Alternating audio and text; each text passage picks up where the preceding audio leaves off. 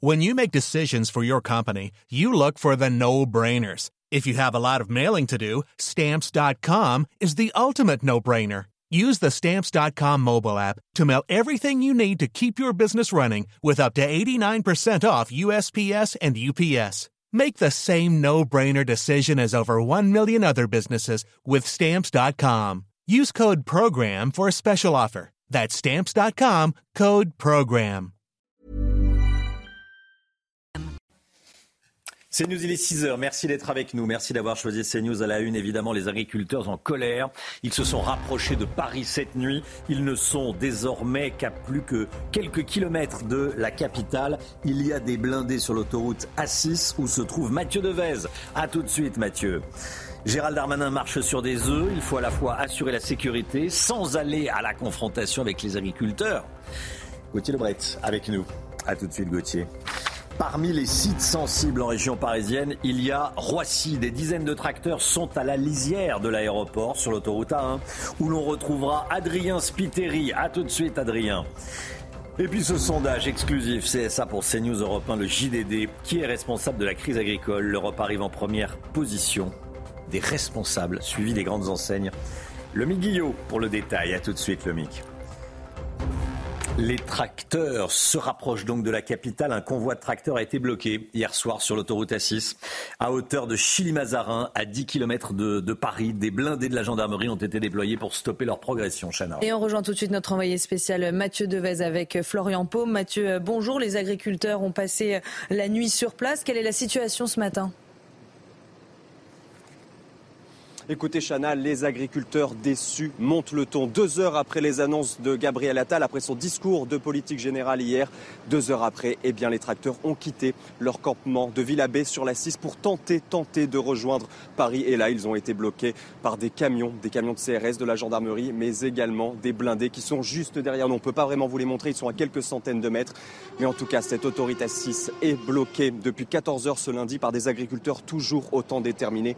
Et regardez, certains n'ont pas dormi de la nuit pour veiller sur le feu. Nous sommes à un endroit extrêmement stratégique, à quelques kilomètres seulement de Ringis et de l'aéroport d'Orly. Enfin, regardez ce slogan. Je tenais à vous montrer ce slogan car c'est un véritable appel à l'aide.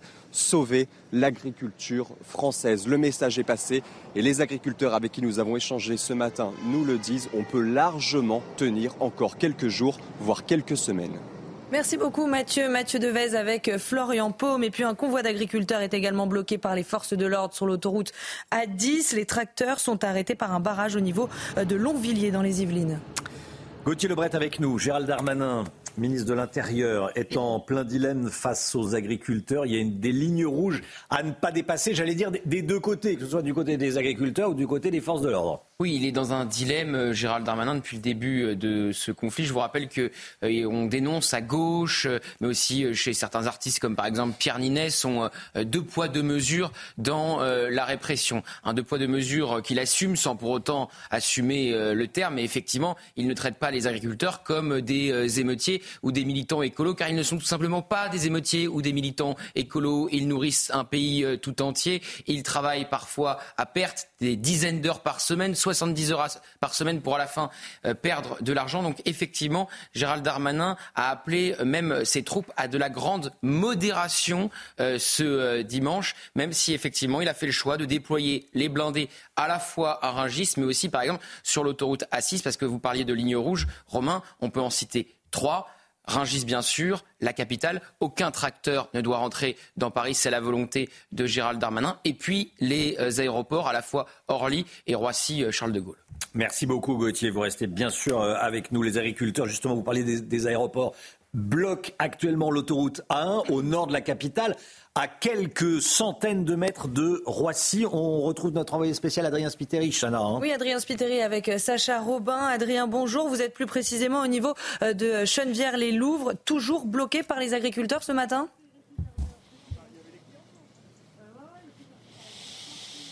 Oui, exactement, Chana. Cette autoroute A1 est toujours bloquée par les agriculteurs. Et ici, on se trouve vraiment sur un axe stratégique puisqu'il s'agit de l'autoroute la plus fréquentée en Europe. Et vous l'avez dit, Romain, nous sommes vraiment tout proche également de l'aéroport Roissy-Charles de Gaulle. D'ailleurs, depuis ce matin avec Sacha Robin, on entend des avions décoller et atterrir au loin. Cet aéroport, il est protégé, vous le voyez, par des véhicules de police. Vous voyez sûrement les gyrophares bleus allumés. Alors, il ne s'agit pas de, blindés, hein, mais simplement de véhicules. Le but, c'est d'éviter euh, que des automobilistes n'arrivent ici sur ce point euh, de blocage. Enfin, vous voyez, voilà que euh, tout est installé ici pour que ces agriculteurs puissent tenir quelques jours.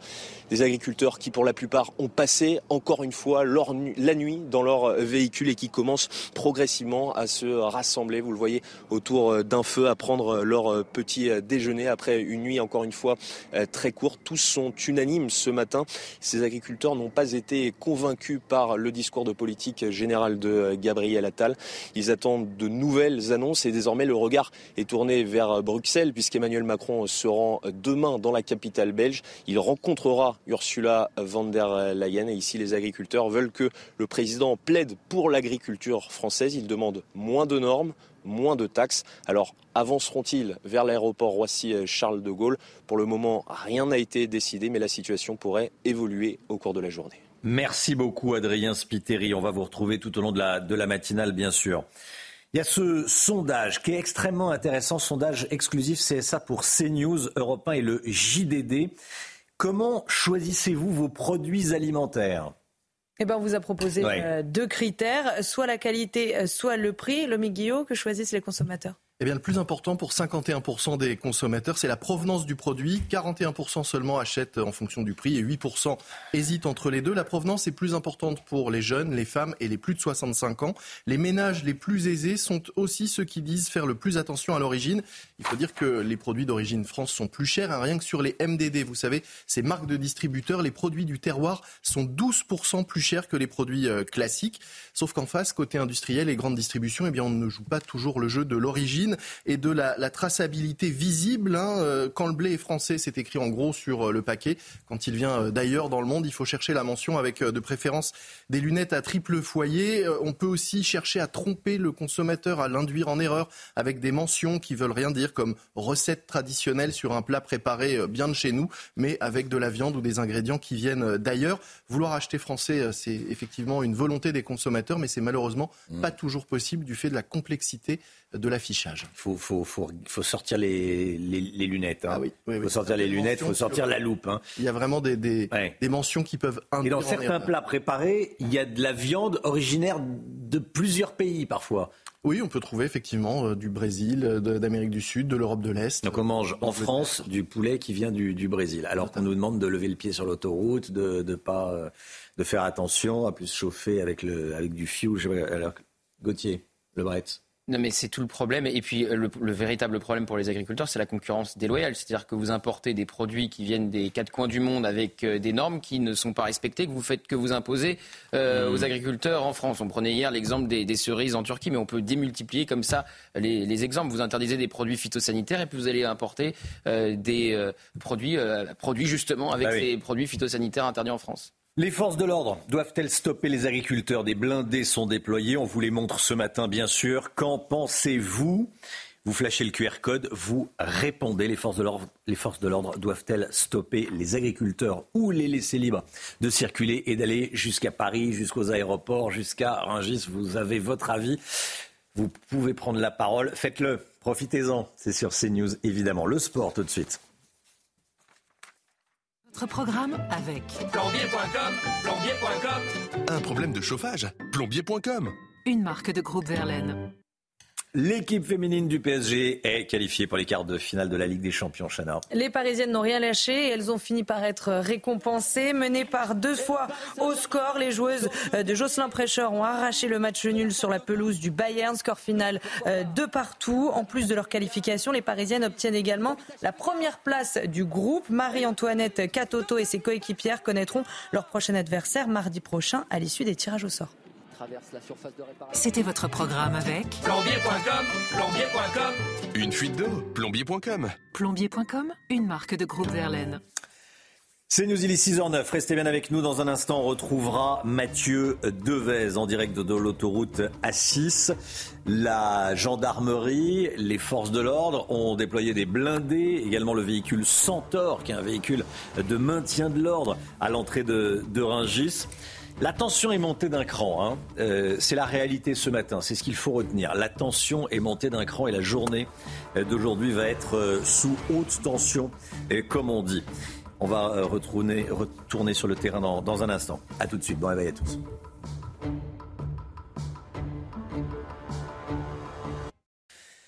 C'est News, il est 6h13. Bienvenue à tous. Bienvenue dans la matinale. Tout d'abord, les toutes dernières informations, le point info. Chanel Housteau.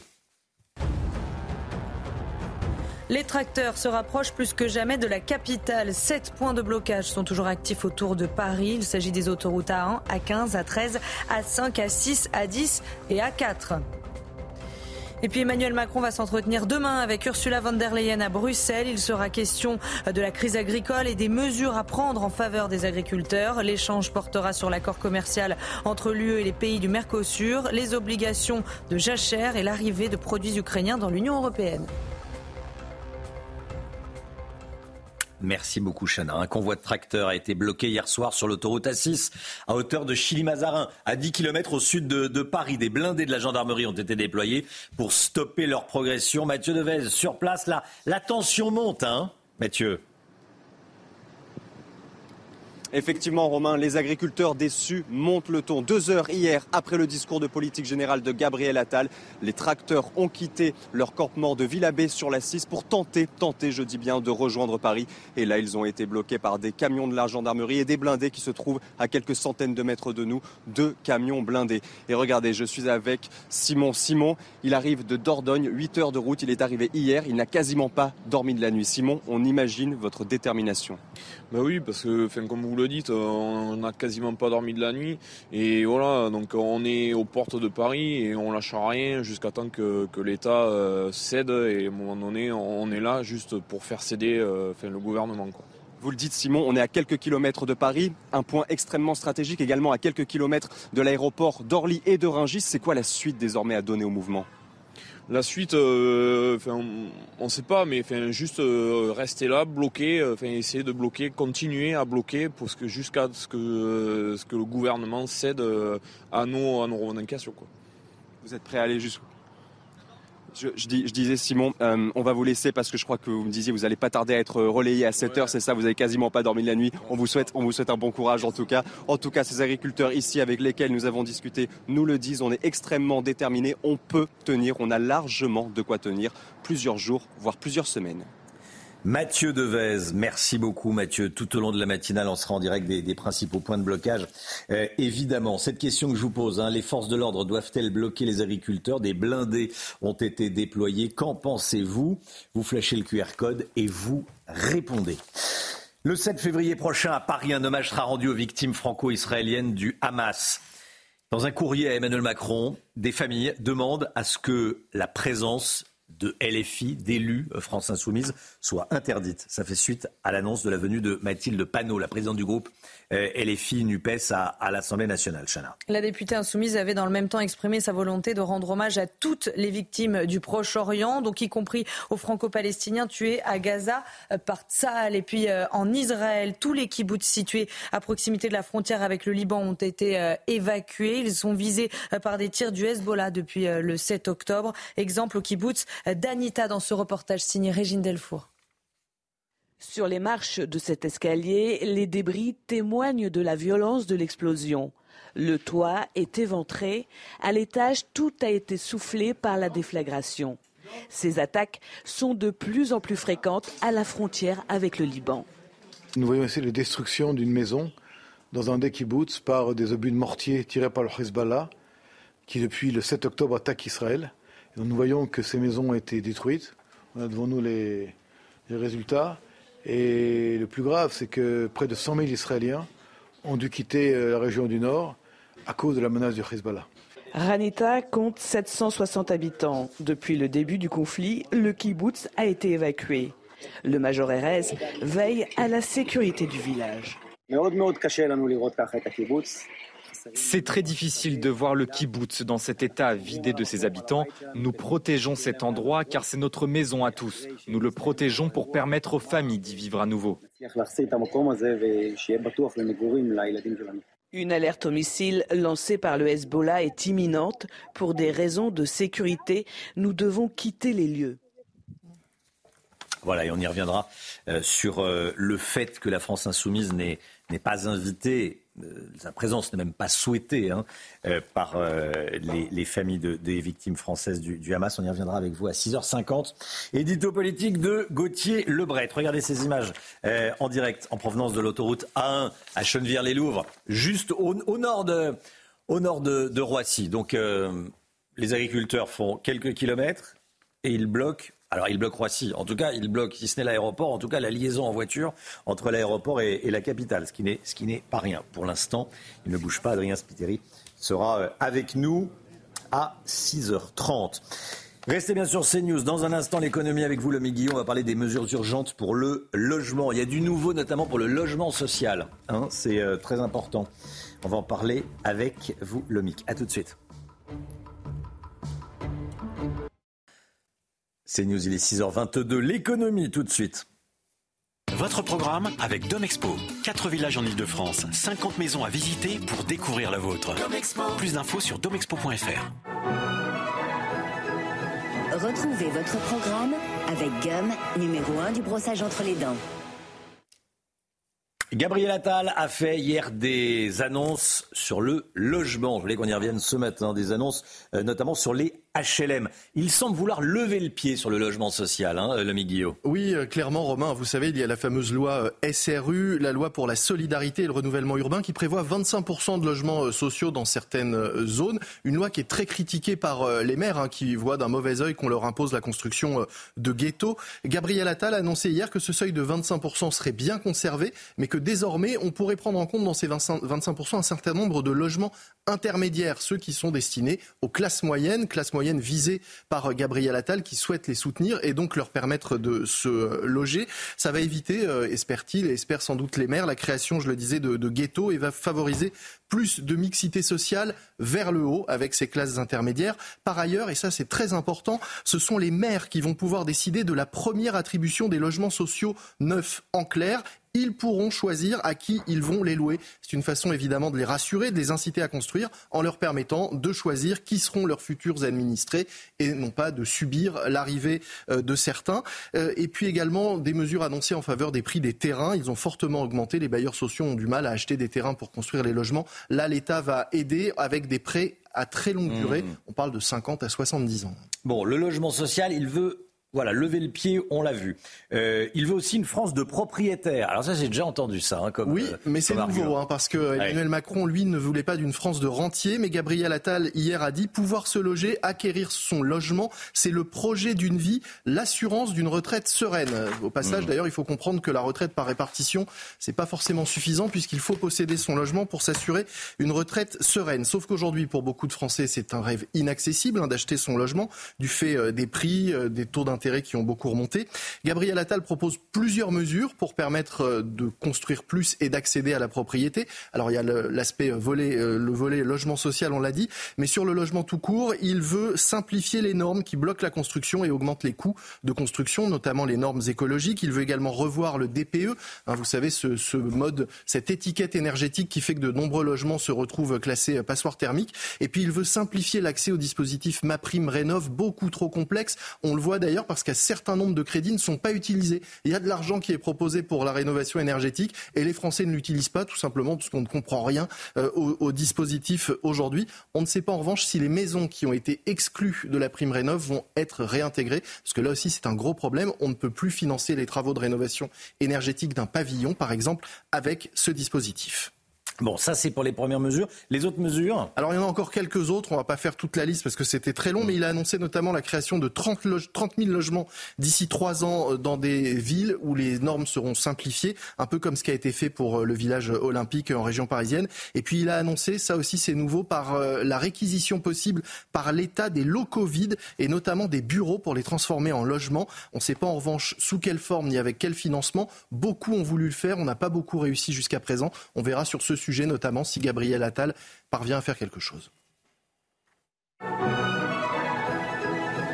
C'était votre programme avec Gum, numéro 1 du brossage entre les dents. C'était votre programme avec Domexpo. 4 villages en Ile-de-France, 50 maisons à visiter pour découvrir la vôtre. Plus d'infos sur domexpo.fr. 6h26, le temps et on commence comme tous les matins avec la météo des neiges. La météo des neiges avec Murprotec, expert en traitement définitif contre l'humidité. Diagnostic gratuit sur murprotec.fr. Place à présent à votre météo des neiges où les conditions météo s'annoncent agréables pour votre journée de mercredi. Néanmoins, les températures resteront toujours très élevées pour la saison avec en moyenne entre 3 et 6 degrés du côté de la Clusa où le risque d'avalanche restera particulièrement faible.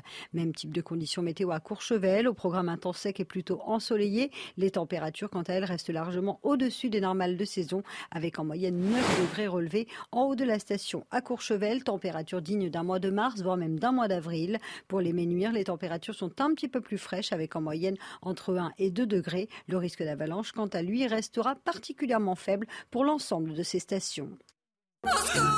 C'était la météo des neiges avec Murprotec, expert en traitement définitif contre l'humidité. Diagnostic gratuit sur murprotec.fr. Le temps, Alexandra Blanc. Retrouvez la météo avec habitatjardin.com, spécialiste de la maison, du jardin et de la piscine depuis 24 ans. Habitatjardin.com. Attention au brouillard ce matin, Alexandra. Eh oui, ma chère Chana, visibilité réduite sur les trois quarts du pays ce matin avec une visibilité de seulement 900 mètres à Rennes, visibilité réduite également à Dijon ou encore à Périgueux avec seulement 650 mètres. Et puis dans le Var, brouillard assez dense pour le Luc avec en moyenne 300 mètres seulement de visibilité. Alors au programme ce matin, beaucoup de brouillard, un temps nuageux, toujours très calme hein, grâce à la présence de l'anticyclone et brouillard donc nombreux sur le sud-ouest ou encore en remontant vers les régions de l'Est. Et puis dans l'après ce sera l'amélioration. Petit à petit, les brouillards vont se dissiper et laisser place à un temps sec et ensoleillé. Globalement, les conditions météo resteront plutôt lumineuses. On devrait néanmoins conserver quelques nuages sur le nord-est ou encore sur la pointe bretonne. Les brouillards pourraient également persister le long de la Garonne ou encore en allant vers le Languedoc-Roussillon ou encore sur le nord de la Corse. Les températures très douces ce matin, grande, grande douceur, température presque printanière avec localement 7 à Paris, 5 degrés pour le Pays Basque ou encore déjà 10 degrés à Perpignan. Pas de gelée ce matin et dans l'après-midi, les températures s'envolent. Regardez, on est en moyenne 3 à 5 degrés au-dessus des normales de saison minimum avec 12 degrés à Paris. Vous aurez en moyenne 13-14 degrés sur les pays de la Loire, 12 degrés à Lyon, 15 degrés du côté de Limoges et localement jusqu'à 19 degrés cet après-midi pour le Pays Basque. La suite du programme tend très calme tout au long de la semaine, notamment pour les journées de jeudi et de vendredi. Alors jeudi, ce sera un petit peu plus mitigé, mais regardez pour votre fin de semaine, du brouillard le matin, du soleil l'après-midi et des températures toujours très douces au nord comme au sud. La douceur qui devrait perdurer au moins jusqu'au 10 février. Vous avez bien entendu, 10 février minimum. C'était la météo avec habitatjardin.com, spécialiste de la maison, du jardin et de la piscine depuis 24 ans. Habitatjardin.com. C'est News, il est 6h30. Merci d'être avec nous à la une ce matin au nord de la capitale. Le convoi sur l'autoroute A1 avance. Les forces de l'ordre sont déployées. Adrien Spiteri sur place avec nous pour CNews. A tout de suite, Adrien. Journée sous haute tension aujourd'hui. Les agriculteurs progressent et veulent rentrer dans Paris et ne sont plus qu'à quelques kilomètres. Des blindés ont été déployés pour les bloquer, Mathieu Devez, sur l'autoroute A6 au sud de la capitale, près de Rungis près d'Orly. Deux sites ultra sensibles. À tout de suite, Mathieu. Dans l'actualité également, Gabriel Attal qui veut faire payer les patients qui n'honorent pas leurs rendez-vous médicaux. C'est la taxe lapin. Qu'en pensez-vous? Les informations, les explications de Lomic Guillot. À tout de suite, Lomic. Et puis des familles françaises demandent à Emmanuel Macron d'interdire la présence d'élus LFI à l'hommage national aux victimes du 7 octobre. Selon eux, la France insoumise n'a jamais voulu condamner ni reconnaître le Hamas comme organisation terroriste. Gauthier Lebret, édito, 6h50. A tout de suite, Gauthier. Les agriculteurs bloquent l'A1 à proximité de Roissy et de son aéroport. On va partir sur le terrain tout de suite, Chana. On rejoint tout de suite notre envoyé spécial Adrien Spiteri avec euh, Sacha Robin. Adrien, vous êtes précisément au niveau euh, de Chenevière-les-Louvres. Est-ce que les agriculteurs comptent avancer vers l'aéroport?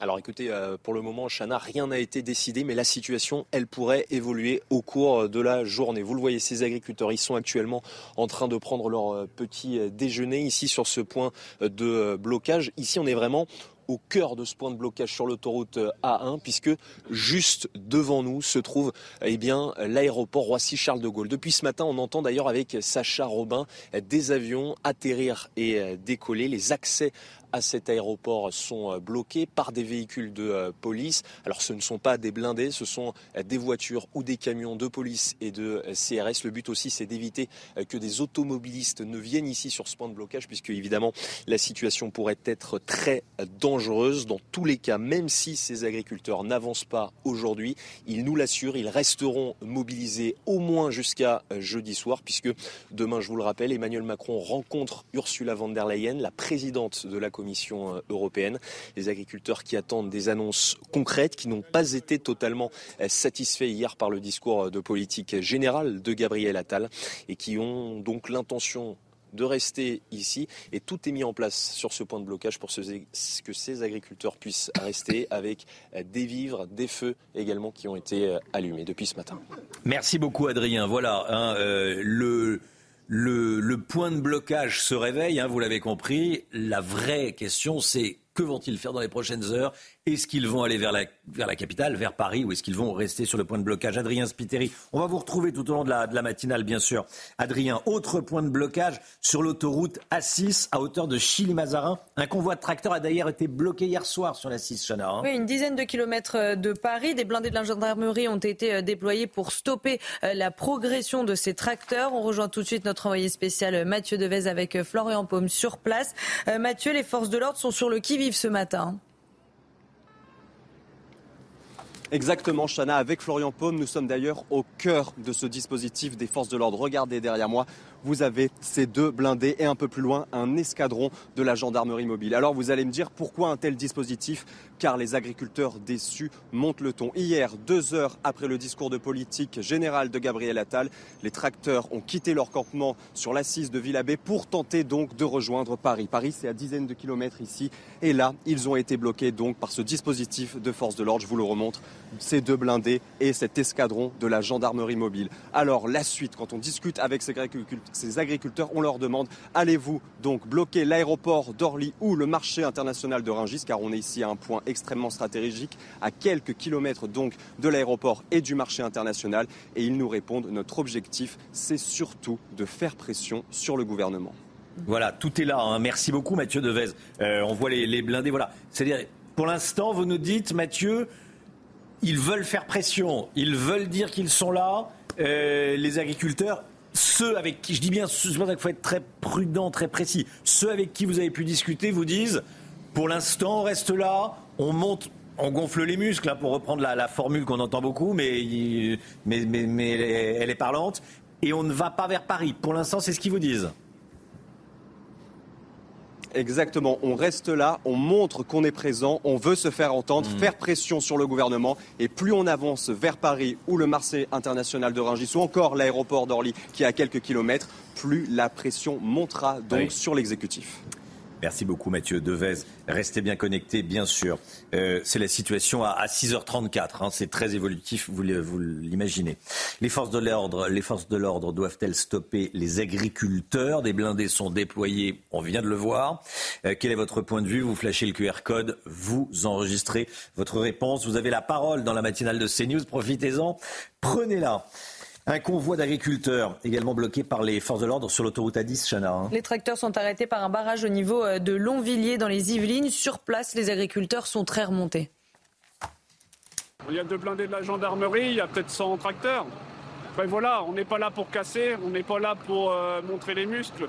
On veut juste défendre notre métier, c'est tout. La manière forte, je pense que voilà, pour l'instant, c'est des blocages, il n'y a pas non plus de dégradation le, but, c'est de ne pas dégrader. On n'est pas là pour casser. On est, on est agriculteur avant tout. On sait ce que c'est d'avoir une entreprise. On ne veut pas dégrader.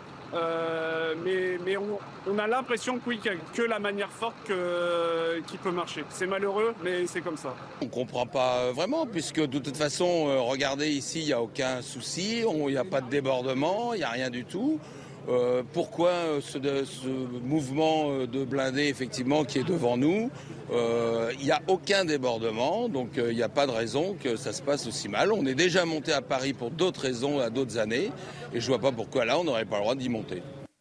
Voilà, ça, ça résume bien la situation. Hein. Effectivement, ils sont responsables, sont des chefs d'entreprise, ils n'ont pas tout cassé. C'est ce que dit ce monsieur Gauthier. Exactement. Quand euh, Sandrine Rousseau dénonce euh, le deux poids, deux mesures de Gérald Darmanin, elle oublie simplement qu'elle elle était à Sainte-Soline dans une manifestation interdite avec son écharpe tricolore et qu'à Sainte-Soline, il y en a eu pour des milliers d'euros de dégâts et les gendarmes ont simplement vécu euh, l'enfer avec une pluie de feu qui s'est abattue sur eux. On est très loin de tout ça. On voit que ce sont effectivement des chefs d'entreprise, des Français qui travaillent, qui nourrissent tout un pays, qui perdent souvent de l'argent après des dizaines et des dizaines d'heures de travail chaque semaine. Donc c'est deux situations euh, bien, bien différentes. Il faut le rappeler. Je vous repose la question. On va revoir le QR code. Hein.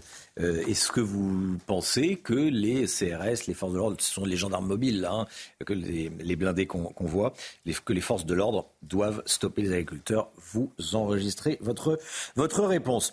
Euh, on va partir dans le sud-ouest. Sur certains barrages, les agriculteurs manifestent depuis maintenant plus de 10 jours. Hein. Oui, le long de l'autoroute A62, par exemple, entre euh, Bordeaux et Toulouse, les barrières de péage sont toujours bloquées. Sur place, les agriculteurs sont déterminés et affirment pouvoir rester encore plusieurs semaines. Reportage d'Antoine Estève.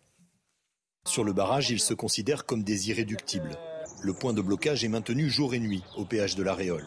Une grande benne agricole est aménagée en dortoir avec des bottes de paille. Sur le site, voilà, notre petite maison aménagée. Ici, tant que les revendications ne seront pas entendues, tout le monde est prêt à rester le temps qu'il faudra. Là, au moins trois semaines. Hein. Facile. On est un bon petit groupe, et tout solidaire. On a besoin de travailler, il y en a qui s'en vont, qui reviennent, d'autres qui restent. Quelques jeunes agriculteurs ont rejoint le mouvement. Ils se considèrent comme les parents pauvres d'une profession sinistrée. Julien s'est installé à son compte l'an dernier. Il a touché quelques aides au départ pour s'acheter du matériel, puis plus rien. En étant jeune, on n'est pas. Moi, je trouve qu'on n'est pas cédé. Enfin, voilà. Dans mon cas, j'ai eu le strict minimum. Et avec le, minimum, eh bien, vous n'arrivez pas. À... Voilà, j'ai même pas tenu six mois, quoi. Ils sont maraîchers, céréaliers ou vignerons avec une volonté commune, travailler et être rémunéré. On n'y arrive plus. C'est une peine continuelle. C'est un viol neurologique. Euh, en travaillant, ce n'est pas possible. Je, je, ne comprends aucunement aujourd'hui que des gens qui travaillent ne soient pas respectés. Et on manifeste pour travailler. Il y a tellement de monde qui ne veut pas travailler. Nous, on manifeste pour travailler.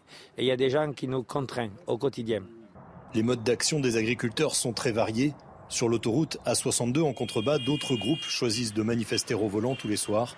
Ils ralentissent fortement la circulation entre Bordeaux et Toulouse. Voilà, euh, l'axe Bordeaux-Toulouse bloqué depuis euh, dix jours. On est sur les principaux points de, blocage. Dans l'actualité, il y a également les annonces de, Gabriel Attal. Hier, annonce dans différents euh, secteurs. On a parlé il y a quelques instants du logement. Il veut lever le pied sur le logement social, sur les HLM. On va parler des, des mesures santé. plusieurs annonces autour de la santé, dont l'instauration d'une taxe qu'on va appeler taxe lapin, poser un lapin, rendez-vous non honoré, pour faire payer ceux qui prennent rendez-vous chez le docteur et qui ne s'y rendent pas. Oui, parce que c'est tout simplement euh, insupportable, hein, alors qu'on parle de déserts médicaux, alors qu'on a du mal à obtenir des, rendez-vous. Il y a quand même 27 millions de rendez-vous qui sont pris et non honorés chaque année, 27 millions de rendez-vous perdus. Emmanuel Macron avait déjà dit hein, qu'il voulait sanctionner les patients qui ne se rendent pas au rendez-vous pris avec leur médecin.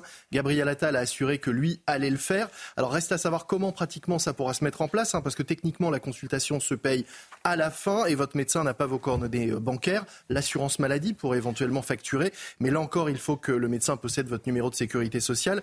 Tout ça pour dire que ce n'est pas simple et que euh, au-delà euh, de la parole, il va falloir passer euh, aux actes, il va falloir passer de la volonté à la réalité. C'est là-dessus que se joue la, crédibilité de, Gabriel Attal hein, sur des mesures concrètes et qui seraient concrètement appliquées rapidement. Alors pour permettre d'avoir plus facilement un rendez-vous, l'autre solution, c'est d'avoir plus de médecins. Oui, effectivement. Et pour ça, là encore, Gabriel Attal a annoncé euh, des mesures. D'abord, le gouvernement va régulariser tous les médecins euh, étrangers qui travaillent en France. Il a ensuite missionné un envoyé spécial, a-t-il dit, pour aller chercher des médecins à l'étranger, essayer de les convaincre de venir en France et puis convaincre également les étudiants français partis étudier la médecine à l'étranger. Il y en a 18 000 par exemple qui étudient en ce moment en Belgique. Eh bien, il veut tenter de les convaincre de revenir euh, en France, toujours dans le but de former et d'avoir plus de médecins. Il propose que les infirmières puissent, si elles le souhaitent, entrer directement en troisième année de médecine, reconnaître ainsi leur, leur expérience et leur parcours et se former pour devenir médecin. Merci beaucoup, Lomic. Le sport, tout de suite. Votre programme avec plombier.com, plombier.com. Un problème de chauffage, plombier.com. Une marque de groupe Verlaine. Du foot direction l'Angleterre pour la 22e journée de Première Ligue. Et Arsenal n'est pas tombé euh, dans le piège sur la pelouse de Nottingham Forest. Score final 2 euh, buts à 1 grâce à des buts signés Gabriel Jesus et Bukayo Saka. Les joueurs de Mikel Arteta euh, occupent provisoirement la deuxième place de la Première Ligue à deux points de Liverpool, toujours leader du classement. C'était votre programme avec plombier.com, plombier.com. Une fuite d'eau, plombier.com. Plombier.com, une marque de groupe Verlaine.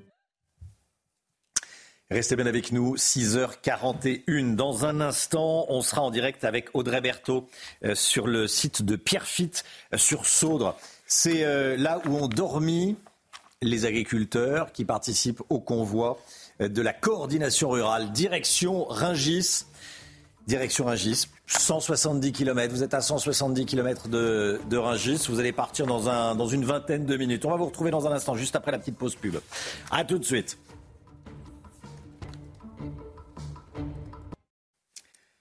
C'est nous, il est 7h moins le quart. On va aller sur le terrain dans un instant, retrouver Audrey Berthaud. Mais tout d'abord, le point info, les toutes dernières informations. Chana Lousteau. Le marché de Ringis se prépare. Des blindés de la gendarmerie sont toujours en position autour du site en attendant l'arrivée du convoi de la coordination rurale. Les centaines de tracteurs ont fait escale à Pierrefitte-sur-Sauldre dans le Loir-et-Cher pour la nuit. Ils doivent reprendre la route ce matin direction le marché d'intérêt national. Alors que l'agriculture française est en crise, on vous a demandé vos critères d'achat pour les produits alimentaires. Dans notre dernier sondage CSA pour CNews, Europe 1 et le JDD, on vous a donné deux possibilités. Résultat, le plus important pour 51% d'entre vous, c'est la provenance du produit, en clair le Made in France. 41% achètent plutôt en fonction du prix. Et on part tout de suite retrouver Audrey Berthaud en direct avec nous. Bonjour Audrey, le convoi de la coordination rurale continue sa route vers Ringis. Euh, il a fait escale à Pierrefitte-sur-Saudre dans le Loir-et-Cher. Allez, au sud, euh, au sud d'Orléans pour la nuit. Audrey avec Charles Baget pour les images. Les agriculteurs vont reprendre la route ce matin. Vous êtes avec une agricultrice dans un tracteur, Audrey. Oui, bonjour Romain, bonjour Chana. En effet, on est euh, ici à Pierrefitte euh, euh, sur Saude où près de 300 agriculteurs, 240 tracteurs ont passé la nuit chez l'un des leurs dans, dans leur champ. C'est le cas de, de Pauline, agricultrice, qui eh bien, a dormi ici dans son tracteur. Dans quel état d'esprit vous, vous êtes ce matin, Pauline? Bon, alors oui, on a dormi en effet dans nos tracteurs cette nuit. il faisait un peu frais, mais bon, on est là pour la bonne cause. Euh, nous, notre objectif, c'est arriver à Paris. On est beaucoup de jeunes à être partis euh, justement pour euh, défendre notre métier pour plus tard. Donc voilà, on espère y arriver. Oui, c'est votre cas. Vous êtes ici avec, avec votre copain. Là, le départ, ça va être 7 heures et le but, c'est d'avancer petit à petit. Oui, tout à fait. On part à 7 heures et après, on arrive quand on arrive.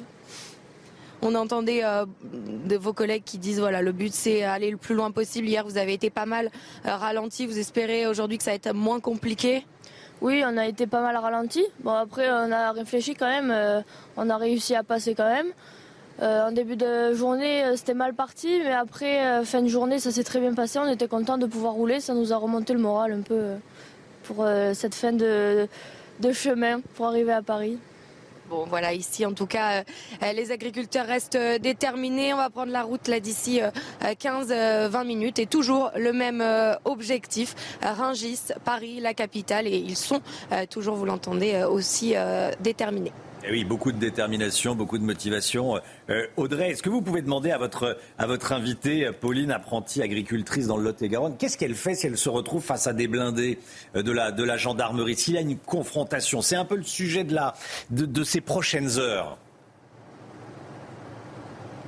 Oui, on sait, euh, euh, Pauline, qu'il y a, euh, en arrivant près de, Paris, vous pouvez être confronté à, des blindés, à la police. qu'est-ce que vous, comment allez-vous réagir si vous vous retrouvez face à, des blindés? Nous, on n'est pas là pour tout casser. On n'est pas là pour leur rentrer dedans. On va faire en douceur, je pense. Moi, en tout cas, je suis. Et puis voilà, tout va bien se passer.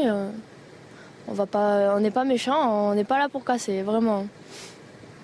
Voilà, Romain, pour, pour leur état d'esprit ici, dans le Cher. Merci beaucoup Audrey Berthaud avec Charles Baget. Merci à, tous les deux. Restez bien connectés. Évidemment, on va suivre la progression.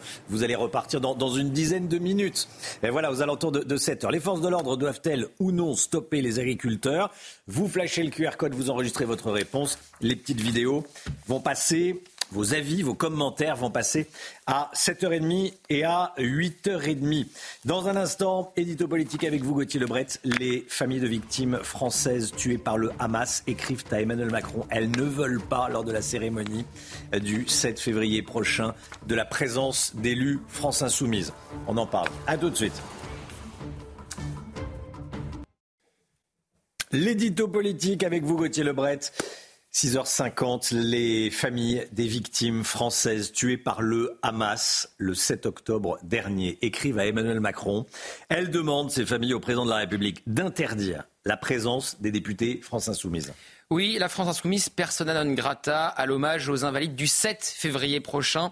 Hommage aux Français, bien sûr, assassinés par le Hamas quatre mois après l'attaque terroriste du 7 octobre. Mathilde Panot, présidente du groupe LFI à l'Assemblée, a annoncé sa participation il y a quelques jours avec une délégation de députés euh, LFI. Et donc, effectivement, euh, révélation hier du Parisien qui a pu consulter cette lettre des familles de victimes au président de la République. Plusieurs de ces familles demandent donc dans une lettre à Emmanuel Macron d'interdire dire tout simplement toute présence, je cite, de la France insoumise.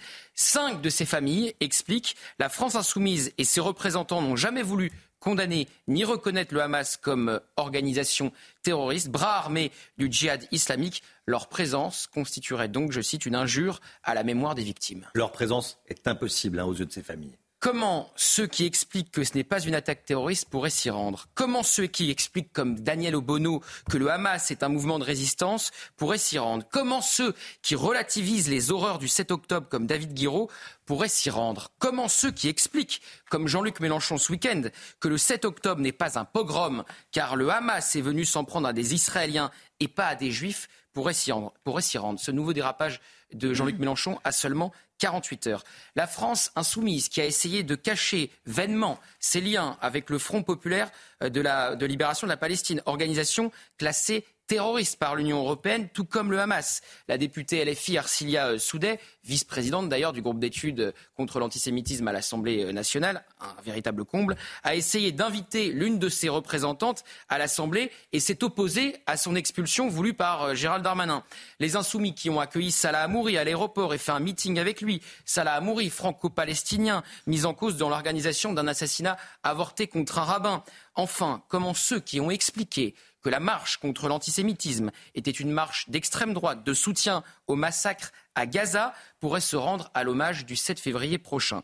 Inutile de vous rappeler les tweets de Jean-Luc Mélenchon contre Yael Braun-Pivet, Patrick Drahi ou encore Routel Krief, le leader insoumis qui choisit bien ses cibles. Et comme le rappelle cette lettre des familles de victimes, je cite, LFI porte une très lourde responsabilité dans l'explosion de la judéophobie dans notre pays et est définitivement marquée du sceau de l'infamie. Alors, Emmanuel Macron euh, ne peut pas interdire la présence de députés à un hommage national. Voilà, voilà la complexité pour le chef de l'État. Il ne peut pas interdire effectivement la présence d'un groupe de députés à l'Assemblée à un hommage national. Mais peut-être, je dis bien peut-être, que les députés LFI se rendront compte que leur présence est impossible et feront preuve, pour une fois, de décence en ne s'y rendant pas.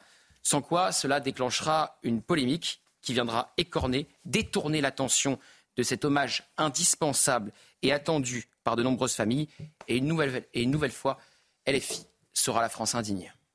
Voilà, LFI persona non grata. Leur présence n'est pas souhaitée. Les familles des victimes ne veulent pas d'eux à cet hommage. Quand euh, les familles des victimes vous euh, envoient ce message, une chose est sûre, il faut l'entendre. Faut l'entendre. Merci Gauthier. Il est, euh, il est 6h56. Tiens, euh, l'invité de Sonia Mabrouk ce matin, Bruno Le Maire, le ministre de l'économie, qui a choisi CNews et Europe 1 pour prendre la parole ce matin. La grande interview de Sonia avec Bruno Le Maire, ministre de l'économie. Voilà les annonces euh, de Bruno Le Maire sur la crise agricole. Il sera avec nous 8h10. Le temps tout de suite, Alexandre Blanc. Retrouvez la météo avec habitat-et-jardin.com, spécialiste de la maison, du jardin et de la piscine depuis 24 ans. Habitat-et-jardin.com.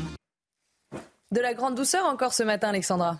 Oui, en effet, des températures loin, très loin d'être hivernales, ma chère Chana, avec localement plus de 11 degrés actuellement dans l'Hérault, 8 degrés 5 pour la pointe du Raz ou encore 7 degrés 5 entre Bordeaux et Orléans. Ce sont donc des températures davantage printanières avec des conditions météo qui vont rester plutôt calmes aujourd'hui. Pourquoi? Eh bien, tout simplement parce que nous avons cet anticyclone qui empêche les perturbations d'arriver. Donc, ce matin, attention au brouillard. Brouillard localement nombreux sur les trois quarts du pays, le long de la Garonne, en allant également vers la Dordogne ou encore en remontant vers le nord-est. On a également du brouillard actuellement dans le Var ou encore euh, sur le sud de la Corse. Dans l'après-midi, eh bien, petit à petit, les brouillards se dissipent. C'est globalement une belle après-midi qui vous attend. C'est d'ailleurs l'une des plus belles journées de la semaine. On pourrait néanmoins conserver quelques nuages près des côtes de la Manche ou encore sur un bon quart nord-est. On retrouvera également des brouillards qui devraient localement persister sur le sud-ouest ou encore autour du golfe du Lion, sur le Languedoc-Roussillon, notamment. Les températures, grande, grande douceur, je vous le disais, températures presque printanières c'est très doux ce matin. 7 à Paris, 5-6 degrés pour le sud-ouest ou encore 10 degrés à Perpignan. Et dans l'après-midi, eh les températures s'envolent. Regardez ces températures largement au-dessus des normales de saison. On ne devrait vraiment pas avoir ces températures un 31 janvier. On en est loin puisque les températures ressemblent davantage à des températures d'un mois de mars ou encore d'un mois d'avril avec en moyenne 12 degrés à Besançon, 12 degrés également pour la pointe bretonne. Vous aurez localement 15 degrés à Limoges, 14 degrés à Clermont-Ferrand ou encore dans le Cantal et localement jusqu'à 19 degrés, 19 degrés, 20 degrés attendus euh, sur le Pays Basque. La suite du programme, demain journée en demi-teinte avant un temps beaucoup plus lumineux. Vendredi et samedi, les températures resteront douces au moins jusqu'au 10 février. Oui, 10 février avec un temps très lumineux beaucoup euh, de soleil et des températures donc très douces, trop douces pour la saison. Conséquence, la neige fond en montagne et il n'y a quasiment plus de neige sur les Pyrénées ou encore sur les Alpes du Sud. On en reparlera évidemment. C'était la météo avec habitat-et-jardin.com, spécialiste de la maison, du jardin et de la piscine depuis 24 ans. Habitat-et-jardin.com. C'est News, il est 7 heures. Vous regardez la matinale à la une, les agriculteurs en colère qui se sont rapprochés de Paris cette nuit. Ils ne sont désormais plus qu'à quelques kilomètres de la capitale. Il y a des blindés sur l'autoroute A6 où se trouve Mathieu Devez qu'on va retrouver dans un instant. A tout de suite, Mathieu. Gérald Darmanin marche sur des œufs. Il faut à la fois assurer la sécurité sans aller à la confrontation avec les agriculteurs. On en parle avec vous, Jean-Christophe Couvi, secrétaire national Unité SGP. Merci d'être avec nous. Et avec vous, Gauthier Lebret, pour l'aspect politique. Parmi les sites sensibles en région parisienne, il y a évidemment Roissy. Des dizaines de tracteurs sont à la lisière de l'aéroport sur l'autoroute A1. Adrien Spiteri en direct pour CNews. A tout de suite, Adrien. Et puis ce sondage exclusif CSA pour CNews Europe 1, le JDD. Qui est responsable selon vous de la crise agricole? L'Europe arrive en première position, suivie de près par les grandes enseignes. Le Guillot pour le détail de ce sondage. A tout de suite, le MIC. Et puis Gabriel Attal l'a dit hier, il veut désmicardiser la France. Mais comment Et au-delà du SMIC, comment compte-t-il s'y prendre pour que le travail paye mieux que l'inactivité et que les aides On y reviendra dans la chronique écho. On regarde ensemble la carte des blocages. Les tracteurs se rapprochent plus que jamais de la capitale. Sept points de blocage toujours, actifs autour de, de Paris. Il s'agit des autoroutes A1, A15, A13, A5, A6, A10 et à 4. Un convoi de tracteurs a été bloqué hier soir sur l'autoroute A6 à hauteur de, Chili-Bazarin, à 10 km de Paris, Chana. Hein. Oui, des blindés de la gendarmerie ont été déployés pour stopper leur progression. On rejoint tout de suite notre envoyé spécial Mathieu Devez avec Florian Paume. Euh, Mathieu, ce matin, ils sont toujours bloqués par des blindés et des camions de CRS.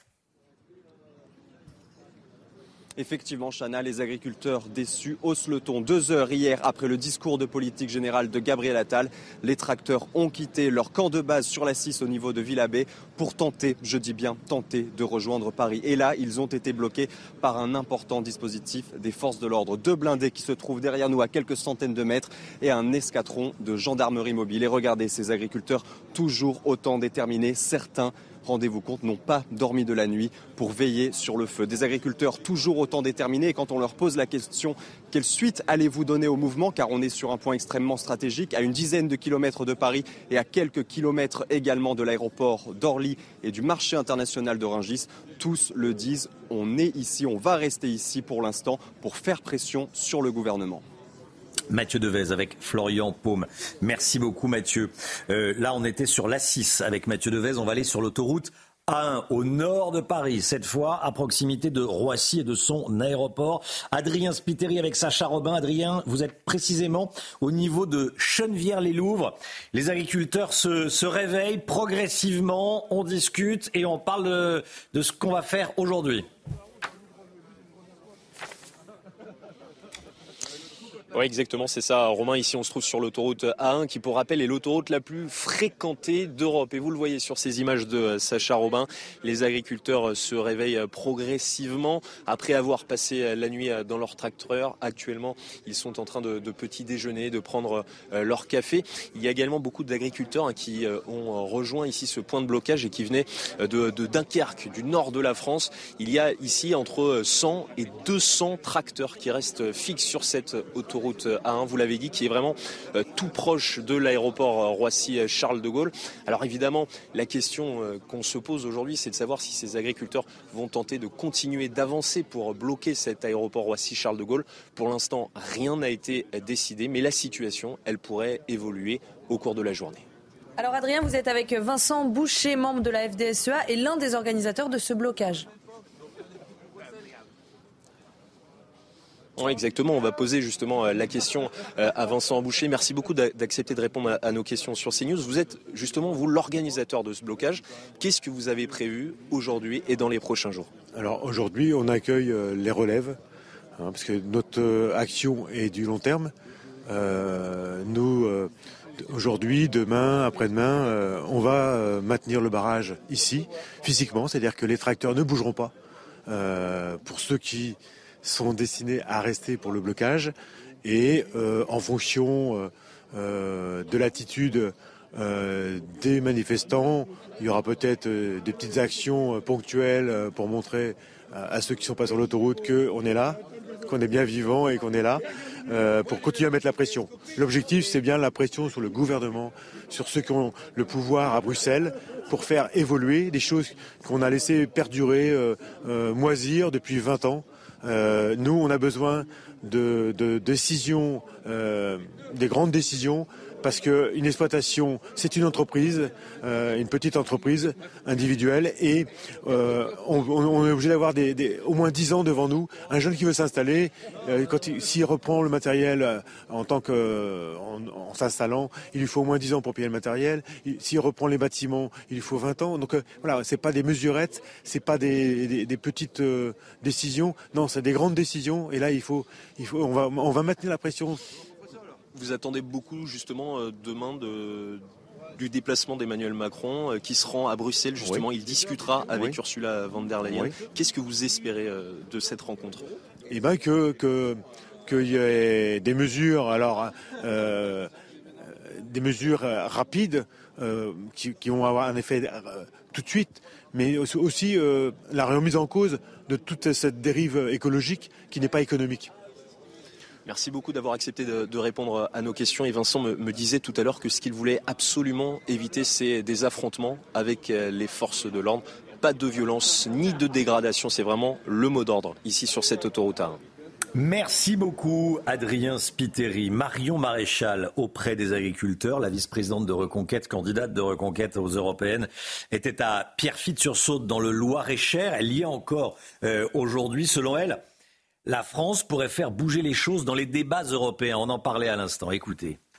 La France est le premier contributeur net de l'Union européenne. C'est le pays aujourd'hui qui donne le plus et qui donne plus qu'il ne reçoit. Je peux vous dire que si demain la France fait la politique de la chaise vide, si elle change ses stratégies d'alliance avec des pays qui ont des intérêts en commun, si elle dit je ne verserai plus l'argent tant qu'on ne reverra pas les objectifs aujourd'hui à la fois de la PAC, quand on ne mettra pas fin au pacte vert et à ce tsunami réglementaire qui va s'abattre sur les agriculteurs, je ne verserai plus l'argent.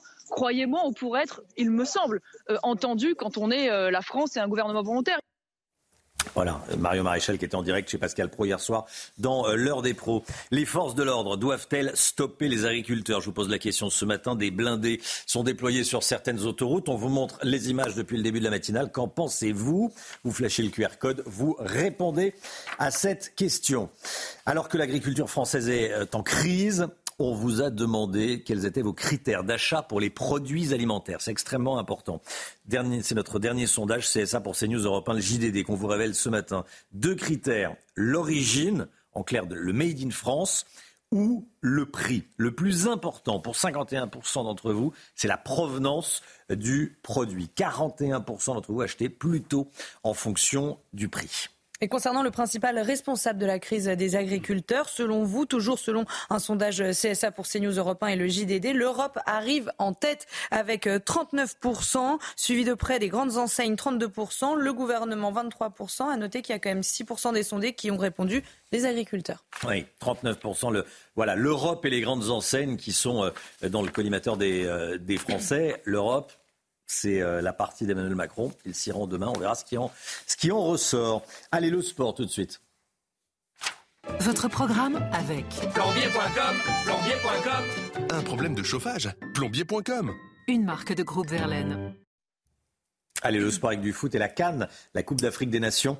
Direction la Côte d'Ivoire pour la fin des huitièmes de finale de la Cannes, Chana. Hein. Et cette surprise, Romain, le Maroc, favori euh, de la compétition, est déjà éliminé. Les Lions euh, de l'Atlas se sont inclinés 2 buts à 0 face à l'Afrique du Sud. Une fin de compétition cruelle pour les demi-finalistes de la dernière Coupe du Monde. Et de leur côté, les Sud-Africains affronteront le Cap Vert en, en quart de finale. Ça sera euh, samedi. C'était votre programme avec Plombier.com, plombier.com. Une fuite d'eau Plombier.com. Plombier.com, une marque de groupe Verlaine. C'est News, il est 7h08. Merci d'être avec nous, Jean-Christophe Couvi. Bonjour. Secrétaire national unité SGP. Vous êtes policier. La tension monte, hein, il faut le dire, euh, sur les, les, points de blocage, les forces de l'ordre face aux agriculteurs. Quelles sont les consignes données aux forces de l'ordre? On va en parler avec vous dans, dans, un instant. On parlera également des, des, annonces sécurité de Gabriel Attal dans son discours de politique générale, ou plutôt de l'absence d'annonces. Euh, C'est plus précisément ça. Restez bien avec nous sur CNews. À tout de suite. Bon réveil à tous. C'est News, il est 7h12. On va être dans un instant avec euh, Jean-Christophe Couvi, policier. On va parler du dispositif de sécurité euh, qui fait face aux, euh, aux agriculteurs. Tout d'abord, le point info, les dernières informations, Chanel Housteau. Les tracteurs se rapprochent plus que jamais de la capitale. Sept points de blocage sont toujours actifs autour de Paris. Il s'agit des autoroutes A1, A15, A13, A5, A6, A10 et A4. Emmanuel Macron va s'entretenir demain avec Ursula von der Leyen à Bruxelles. Il sera largement question de la crise agricole et des mesures à prendre en faveur des agriculteurs. L'échange portera sur l'accord commercial entre l'UE et les pays du Mercosur, les obligations de jachère et l'arrivée de produits ukrainiens dans l'Union européenne. Et puis le 7 février prochain à Paris, un hommage sera rendu aux victimes franco-israéliennes du Hamas. Dans un courrier Emmanuel Macron, des familles demandent à ce que la présence de la France insoumise soit interdite. Ça fait suite à l'annonce de la venue de Mathilde Panot. La députée insoumise avait dans le même temps exprimé sa volonté de rendre hommage à toutes les victimes du Proche-Orient, donc y compris aux franco-palestiniens tués à Gaza par Tsahal. Merci Chana. Jean-Christophe Couvier est avec nous, secrétaire national unité SGP. Bonjour et merci d'être là. Euh, on va parler de Gabriel Attal euh, qui ne s'est pas attardé sur les questions de sécurité lors de son euh, discours de politique générale hier après-midi. Mais tout d'abord, évidemment, les agriculteurs. Quelles sont les consignes données à vos collègues policiers sur le, sur le terrain? Il y a des gendarmes, il y a des CRS. Les gendarmes mobiles, c'est les gendarmes, sont les gendarmes, et les, et les CRS euh, sont, des, sont des policiers. Des agriculteurs veulent rentrer dans Paris. Qu'est-ce qu'on vous donne comme consigne? Alors déjà, les consignes, c'est discernement parce qu'en face de nous, on a quand même un public euh, qui est pas, euh, par exemple, comme ceux des gilets jaunes ou qui était très éclectique. Euh, là, on a un public de personnes qui travaillent. c'est fait partie de la France qui se lève tôt quelque part. eux non plus, je pense qu'ils vont pas forcément en vacances à la montagne ni, au, ni à la mer et ils sont pas oisifs. Donc en fait, si vous voulez, il y, y, a des gens qui vivent, de, qui essaient de vivre de leur métier, mmh. qui sont révoltés, qui sont en colère. Euh, des fois qui sont désespérés. Et en face, bah, effectivement, il faut quand même montrer une fermeté euh, républicaine en disant, OK, vous avez le droit euh, d'exprimer de, votre colère. D'ailleurs, l'opinion publique les, les, suit. Mais en même temps, il y a des lignes rouges, c'est-à-dire Paris, euh, Rungis et pas de violence. Voilà. Et une fois qu'on a ces trois critères qui sont respectés, c'est un peu le gentleman agreement. euh, voilà, vous avez le droit de euh, d'être là. Euh, ça va pas durer non plus 107 ans, mais pour l'instant, les négociations se font. Alors on a une base qui est très très remontée. Et effectivement, quand vous voulez négocier avec euh, avec un gouvernement ou avec euh, euh, quel- voilà la, la personne adéquate, il faut aussi qu'il y ait des personnes qui vous représentent. Et là, c'est toute la difficulté des syndicalistes parce que les il faut qu'ils représentent aussi la base. Voilà. dépasser par la base. hein. Il y a une forte attente. vous Donc le- pour l'instant, bah, tout le monde se, se surveille un petit peu, tout le monde se teste. Euh, sur les points, nous, nos, nos collègues nous disent que ça se passe bien. Euh, en face de nous, encore une fois, on n'a pas des hooligans, on a des, des- des personnes euh, Mm. qui sont des pères de famille, des mères de famille, qui travaillent et qui sont là justement pour faire avancer les choses et, et bouger les lignes. Ouais, politiquement, c'est compliqué pour Gérald Darmanin parce que ils ont quand même des, des tracteurs, les agriculteurs. Donc, euh, ils ont le soutien de l'opinion publique. Bon. Oui, quasiment 9 Français sur 10 qui, qui les soutiennent, mais je pense que Jean-Christophe Couvi a tout résumé. Euh, Gérald Darmanin, effectivement, quand il annonce Ouais. qu'il va déployer les blindés euh, à Rungis et mettre plusieurs milliers de policiers sur le terrain, il demande aussi une grande modération à ses troupes, parce qu'effectivement, ce ne sont pas des émeutiers pris par l'oisiveté, comme l'a dit Emmanuel Macron, vous faisiez référence à ça, je pense, Jean-Christophe euh. Ce ne sont pas non plus euh, les activistes radicaux écolos de euh, Sainte-Soline qui s'en prennent aux bassines aux gendarmes en leur envoyant une pluie de projectiles. Ce ne sont pas les émeutiers. Et ce ne sont pas des émeutiers, oui, effectivement. A priori, il n'y aura pas de vol. Mais euh, donc, Voilà, ils pillent pas les magasins, ils volent pas. Donc c'est pour ça que Gérald Darmanin, effectivement, appelle à la mesure. Et je rajouterai une ligne rouge à celle citée par Jean-Christophe Couvi. Ce sont les deux aéroports euh, parisiens. C'est Roissy-Charles de Gaulle et c'est Orly. Il faut fixer des lignes rouges. C'est ce que fait le ministre de l'Intérieur. Rungis, c'est les deux aéroports. Rungis, les deux aéroports, la capitale. Oui. Et ça avait déjà été dit par Jean-Christophe. Hmm. Euh, je voudrais qu'on regarde cette image. Euh, c'est le, le Centaure. Le Centaure, c'est un, c'est un, un véhicule blindé, voilà, qui est installé euh, devant Rungis. Alors, c'est un modèle, hein, donc il y, en a, il, y en a, il y en a plusieurs. Quel est, quel est le message quand il y a ça et à quoi ça sert, Jean-Christophe Couvi Bon alors en fait c'est le Centaure c'est ce qui a remplacé le VAB le véhicule avant blindé des, Ouais. des gendarmes euh, parce que c'est normal il y, a, il y a- une rotation à un moment donné il y a une usure il faut faut changer le matériel Euh, bon là l'image c'est de dire ok on, on- on est en, en position défensive d'ailleurs le ministre l'a- l'avait expliqué euh, on veut pas en arriver là mais s'il faut nous aussi on a des moyens et on pourra euh, dégager s'il faut des barricades maintenant un Centaure contre des tracteurs de 10 tonnes euh, je suis pas sûr que ça marche non plus vraiment, mais bon, on est dans l'image, on est dans, encore une fois, comme je vous disais, euh, c'est donnant-donnant. Euh, vous respectez ce qu'on vous dit et, et en échange, nous aussi, voilà, chacun s'observe. S'il faut, bah, on est équipé.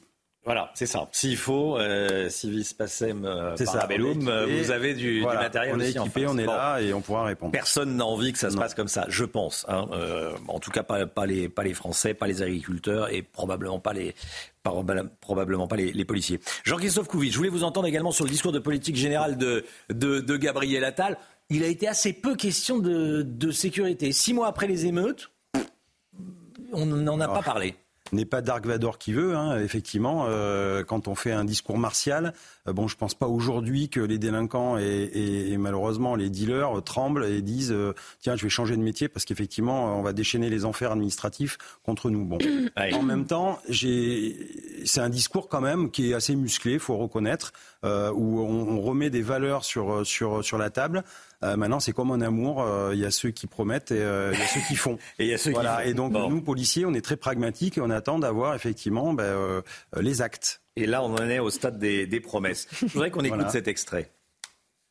Nous devons disposer de sanctions adaptées pour les mineurs de moins de 16 ans. Pour eux, on ne peut pas aujourd'hui prononcer de peine de travaux d'intérêt général. Je vous annonce que nous créerons des travaux d'intérêt éducatif qui seront leur équivalent et seront donnés plus facilement que des peines d'intérêt général.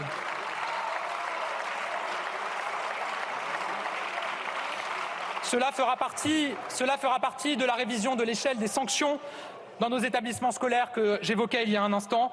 Dès le plus jeune âge, il faut en revenir à un principe clair.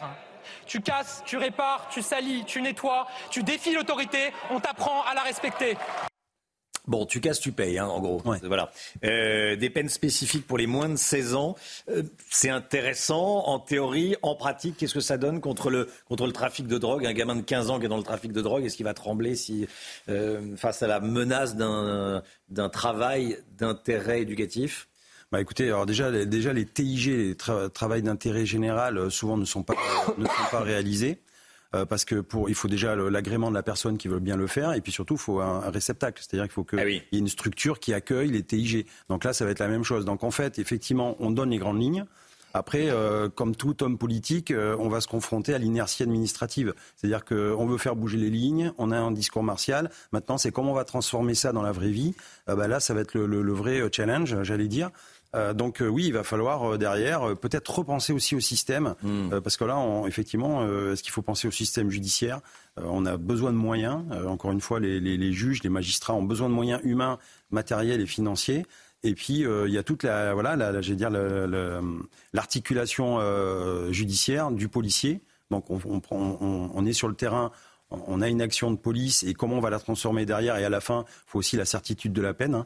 Voilà, c'est Sénèque qui disait d'ailleurs que punir pour punir, euh, c'est bien, euh, euh, mais il faut punir pour prévenir. Et donc, en fait, effectivement, quand on a la certitude de la peine à la fin, eh bien, ça peut marcher. Mais il faut repenser le système. La tonalité du discours a été douce à votre oreille. Vous attendez des, vous attendez des preuves maintenant. Merci beaucoup, Jean-Christophe Couvi. Merci d'être venu ce matin sur le plateau de la matinale. Bonne journée. Il est 7h20. Dans un instant, l'économie. Gabriel Attal veut désmicardiser la France. Mais qu'est-ce que ça veut dire? Et quels sont les, problèmes que ça implique, le fait que la France soit smicardisée, qu'un Français, qu'un salarié sur cinq soit au SMIC? On en parle avec Lomique Guillot. À tout de suite.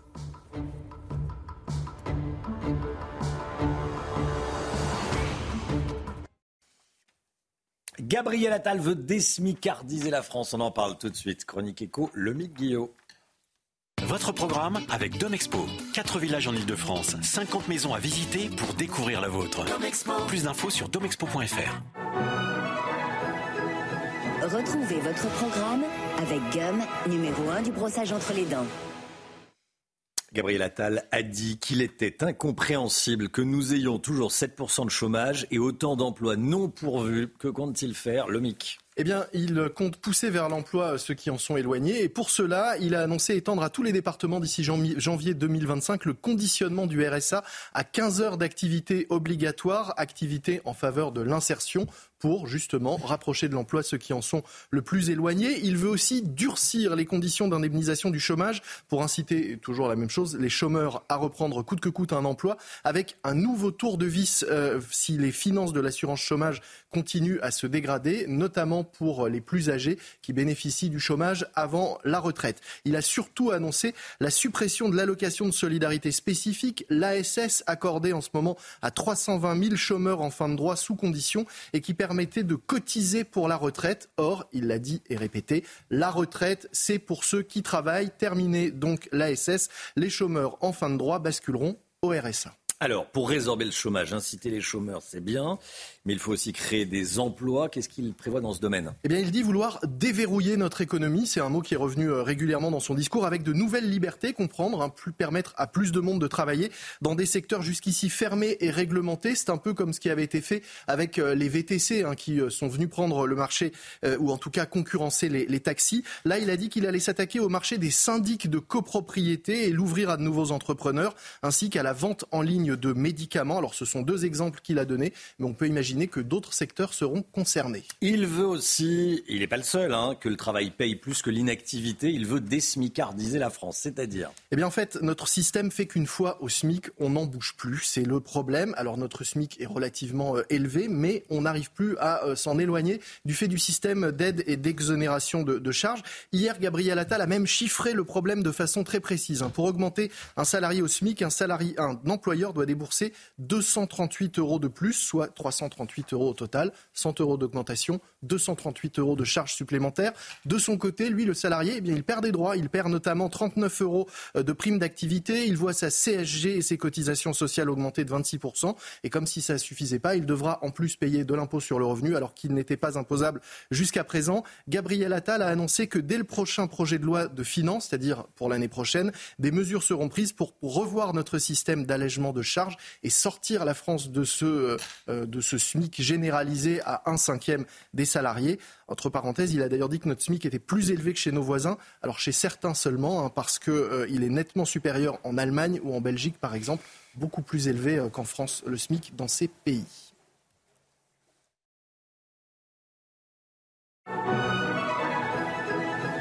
C'était votre programme avec Gum, numéro 1 du brossage entre les dents.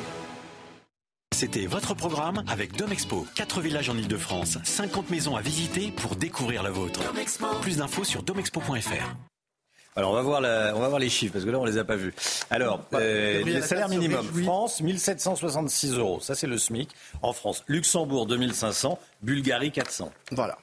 Bon. On est plutôt au milieu plutôt qu'au-dessus. Voilà, merci beaucoup, euh, merci beaucoup le mix. 7h27, le temps tout de suite et on commence avec la météo des neiges.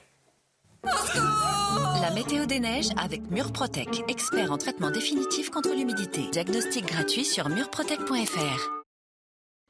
Place à présent à votre météo des neiges où les conditions météo s'annoncent agréables pour votre journée de mercredi. Néanmoins, les températures resteront toujours très élevées pour la saison avec en moyenne entre 3 et 6 degrés du côté de la Clusaz où le risque d'avalanche restera particulièrement faible. Même type de conditions météo à Courchevel, au programme temps sec et plutôt ensoleillé. Les températures, quant à elles, restent largement au-dessus des normales de saison avec en moyenne 9 degrés relevés en haut de la station à Courchevel, température digne d'un mois de mars, voire même d'un mois d'avril. Pour les Les températures sont un petit peu plus fraîches avec en moyenne entre 1 et 2 degrés. Le risque d'avalanche, quant à lui, restera particulièrement faible pour l'ensemble de ces stations. C'était la météo des neiges avec Murprotec, expert en traitement définitif contre l'humidité. Diagnostic gratuit sur murprotec.fr. Le temps, Alexandra Blanc. Avec habitaetjardin.com, spécialiste de la maison, du jardin et de la piscine depuis 24 ans. Habitaetjardin.com. Du brouillard sur les trois quarts du pays, Alexandra, aujourd'hui. Oh oui, en effet, un temps très brumeux ce matin. Visibilité réduite à Rennes, à Bordeaux, à Dijon ou encore à Périgueux. Visibilité particulièrement réduite actuellement dans le Var avec seulement 300 mètres de visibilité. Donc au programme, un temps très calme et très nuageux, très brumeux. Des brouillards donc dans le sud-ouest ou encore autour du golfe du Lion. On retrouve également un temps assez nuageux sur les régions du nord avec donc au programme ce temps calme et nuageux. Dans l'après-midi, les brouillards se dissipent. On va retrouver de bonnes conditions. Cette journée de mercredi d'ailleurs l'une des plus belles journées de la semaine. Les nuages auront néanmoins tendance à s'accrocher près des côtes de la Manche ou encore sur un bon quart nord-est. On pourrait conserver également quelques bancs de brouillard sur la Garonne ou encore en allant euh, vers le Languedoc-Roussillon. Et puis côté température, elles sont très très douces ce matin, quasiment pas de gelée. 7 à Paris, 5 degrés pour le Pays Basque ou encore 10 degrés à Perpignan. Et dans l'après-midi, ce sera clairement printanier sur les trois quarts du pays, 12 degrés à Paris, 12 degrés également euh, pour la pointe bretonne. Vous aurez 14 degrés à Clermont-Ferrand et localement jusqu'à 19 degrés pour le Pays Basque. C'était la météo avec habitaetjardin.com, spécialiste de la maison, du jardin et de la piscine depuis 24 ans. Habitaetjardin.com. C'est News, il est 7h30. Merci d'être avec nous. À la une ce matin, le convoi de la coordination rurale qui est à 170 km de Ringis. Les agriculteurs vont reprendre la route ce matin. Ils sont actuellement à Pierrefitte à Pierrefitte-sur-Saudre, dans le Loir-et-Cher. Audrey Berthaud est en direct avec nous. À tout de suite, Audrey. Au nord de la capitale, le convoi sur l'autoroute A1 avance. Les forces de l'ordre sont déployées. Adrien Spiteri sur place pour CNews. Journée sous haute tension aujourd'hui, vous l'avez compris, les agriculteurs progressent, veulent rentrer dans Paris et ne sont plus qu'à quelques kilomètres. Des blindés ont été déployés pour les bloquer. Mathieu Devez sur l'autoroute A6 près de Ringis et près de l'aéroport d'Orly. Mathieu, vous êtes devant deux blindés de la gendarmerie. À tout de suite. Pendant ce temps, Emmanuel Macron est en Suède, en pleine colère agricole, en pleine crise agricole, en plein blocage du pays. Le président de la République a dîné hier soir avec le roi et la reine de Suède. Un dîner en grande pompe, en décalage peut-être avec la situation en France. Florian Tardif sera en direct avec nous. À tout de suite, Florian. Le convoi de la coordination rurale continue donc sa route vers Ringis. Il a fait escale à Pierrefitte-sur-Saudre dans le Loir-et-Cher pour la nuit. Audrey Berthaud en direct sur place. Qu'est-ce qui se passe actuellement? Le convoi est reparti ou va repartir? Oui, bonjour Romain. En effet, c'est assez impressionnant hein, parce qu'il y a près de 300 euh, tracteurs. Ils sont euh, sur le point euh, de partir, de reprendre la route direction Paris. Alors, on a pu échanger avec eux hein, hein, depuis ce, matin. Ils sont vraiment dans un état d'esprit de détermination totale. On a discuté avec des jeunes d'une vingtaine d'années, mais également des moins jeunes. Parfois, un, monsieur de, 70 ans nous a dit en larmes que vraiment il n'en peut plus ils n'en peuvent plus que des agriculteurs se suicident. Ils n'en peuvent plus de voir qu'un dispositif de, police aussi important eh se, met en place pour accueillir ces agriculteurs qu'ils veulent seulement se faire entendre. Donc voilà, vraiment, il y a une détermination totale. Ils iront jusqu'au bout. S'il faut discuter, ils discuteront. S'il faut aller au-delà, eh bien, ils iront au-delà. Ils nous, vraiment, ils nous ont vraiment partagé cet état d'esprit ce matin.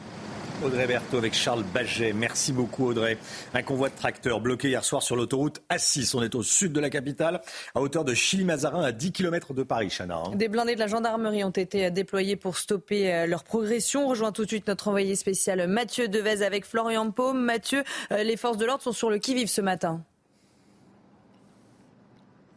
Effectivement, Chana, avec Florian Paume, nous sommes au cœur de ce dispositif des forces de l'ordre. Regardez, deux blindés et un escadron de la gendarmerie mobile. Alors pourquoi un tel dispositif? Car les agriculteurs haussent le ton. Hier, deux heures après le discours de politique générale de Gabriel Attal, les tracteurs ont quitté leur campement de Villabé sur la 6 pour tenter, je dis bien tenter, de rejoindre Paris. Et là, ils ont donc été bloqués par ce dispositif des forces de l'ordre. Je vous le montre à nouveau. Deux blindés et un escadron de la gendarmerie mobile. Nous sommes sur un point extrêmement stratégique, à une dizaine de kilomètres de Paris. Paris, c'est juste derrière moi, à une dizaine de kilomètres. Et à deux kilomètres d'ici, vous avez également les pistes de l'aéroport d'Orly quelques kilomètres plus loin, le marché international de Ringis. Alors quand on discute avec ces agriculteurs ce matin, on leur demande, on leur demande quelle suite allez-vous donner au mouvement. Pour le moment, ils nous le disent, on reste ici, on attend les consignes des responsables syndicaux, des responsables syndicaux d'ailleurs qui dorment toujours. C'est eux aujourd'hui qui vont dicter le tempo. En tout cas, ces agriculteurs ce matin nous le disent, on a largement de quoi tenir ici plusieurs jours, voire plusieurs semaines. Merci beaucoup Mathieu. Les forces de l'ordre doivent-elles stopper les agriculteurs? Des blindés sont déployés. Qu'en pensez-vous? Vous flashez le QR code et vous répondez. Vous enregistrez votre, votre vidéo de, de commentaire. Elle passera euh, juste après la, pause publicitaire dans, dans une dizaine de minutes. Et puis à 8h30, vous connaissez le principe bien sûr. Emmanuel Macron en Suède, en pleine crise agricole. Le président de la République a dîné euh, hier soir avec euh, le roi et la reine de Suède. On rejoint tout de suite notre envoyé spécial à Stockholm, Florian Tardif. Bonjour Florian. Est-ce qu'il n'y a pas un décalage entre ce dîner d'État en grande pompe et la situation explosive autour des agriculteurs en France? Si, forcément, Chana, ces images d'Emmanuel Macron euh, assistant à ce dîner d'État organisé en grande pompe par le roi euh, de Suède, avec un Emmanuel Macron en queue de pie même, puisque c'était euh, le dress code imposé hier, tranche forcément avec ces images d'agriculteurs faisant face à des blindés, des images rares néanmoins, puisque pour la petite anecdote, il devait y avoir une captation vidéo du tout début du dîner, du toast entre le président de la République et le roi de Suède, captation qui a été annulée à la toute dernière minute, nous a appris les équipes de l'Élysée, motif euh, donné euh, par l'entourage du président de la République. C'est une demande des Suédois qui euh, jugeaient qu'il y aurait eu une trop grande proximité entre les journalistes et le roi, d'où cette annulation de dernière minute, alors qui a bien arrangé les équipes du président de la République, qui s'inquiétaient justement de cette comparaison entre ce qui se passe en ce moment donc dans le pays et ce qui s'est passé donc hier soir, ce dîner d'État organisé en grande pompe, tout simplement parce que vous le savez tout comme moi, la politique est une affaire de symbole et que le signal envoyé hier n'était pas forcément des meilleurs, même si euh, je précise que cette visite d'État est prévue euh, depuis longtemps.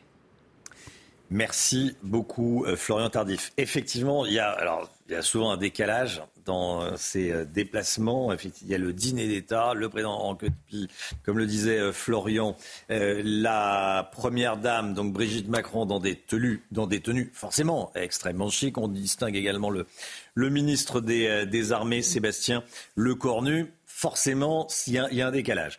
Gauthier Lebret. Je vous rappelle que la venue euh, du roi Charles III avait été annulée au moment euh, des protestations contre la réforme des retraites pour éviter ce genre mmh. d'image à Versailles en pleine mobilisation. Ça, plus le fait qu'il soit tout le temps hasard du calendrier à l'international mmh. quand ça explose en France, plus son court passage est là pour recevoir les handballeurs. Très bien, ils sont mmh. champions d'Europe, mais pas les agriculteurs.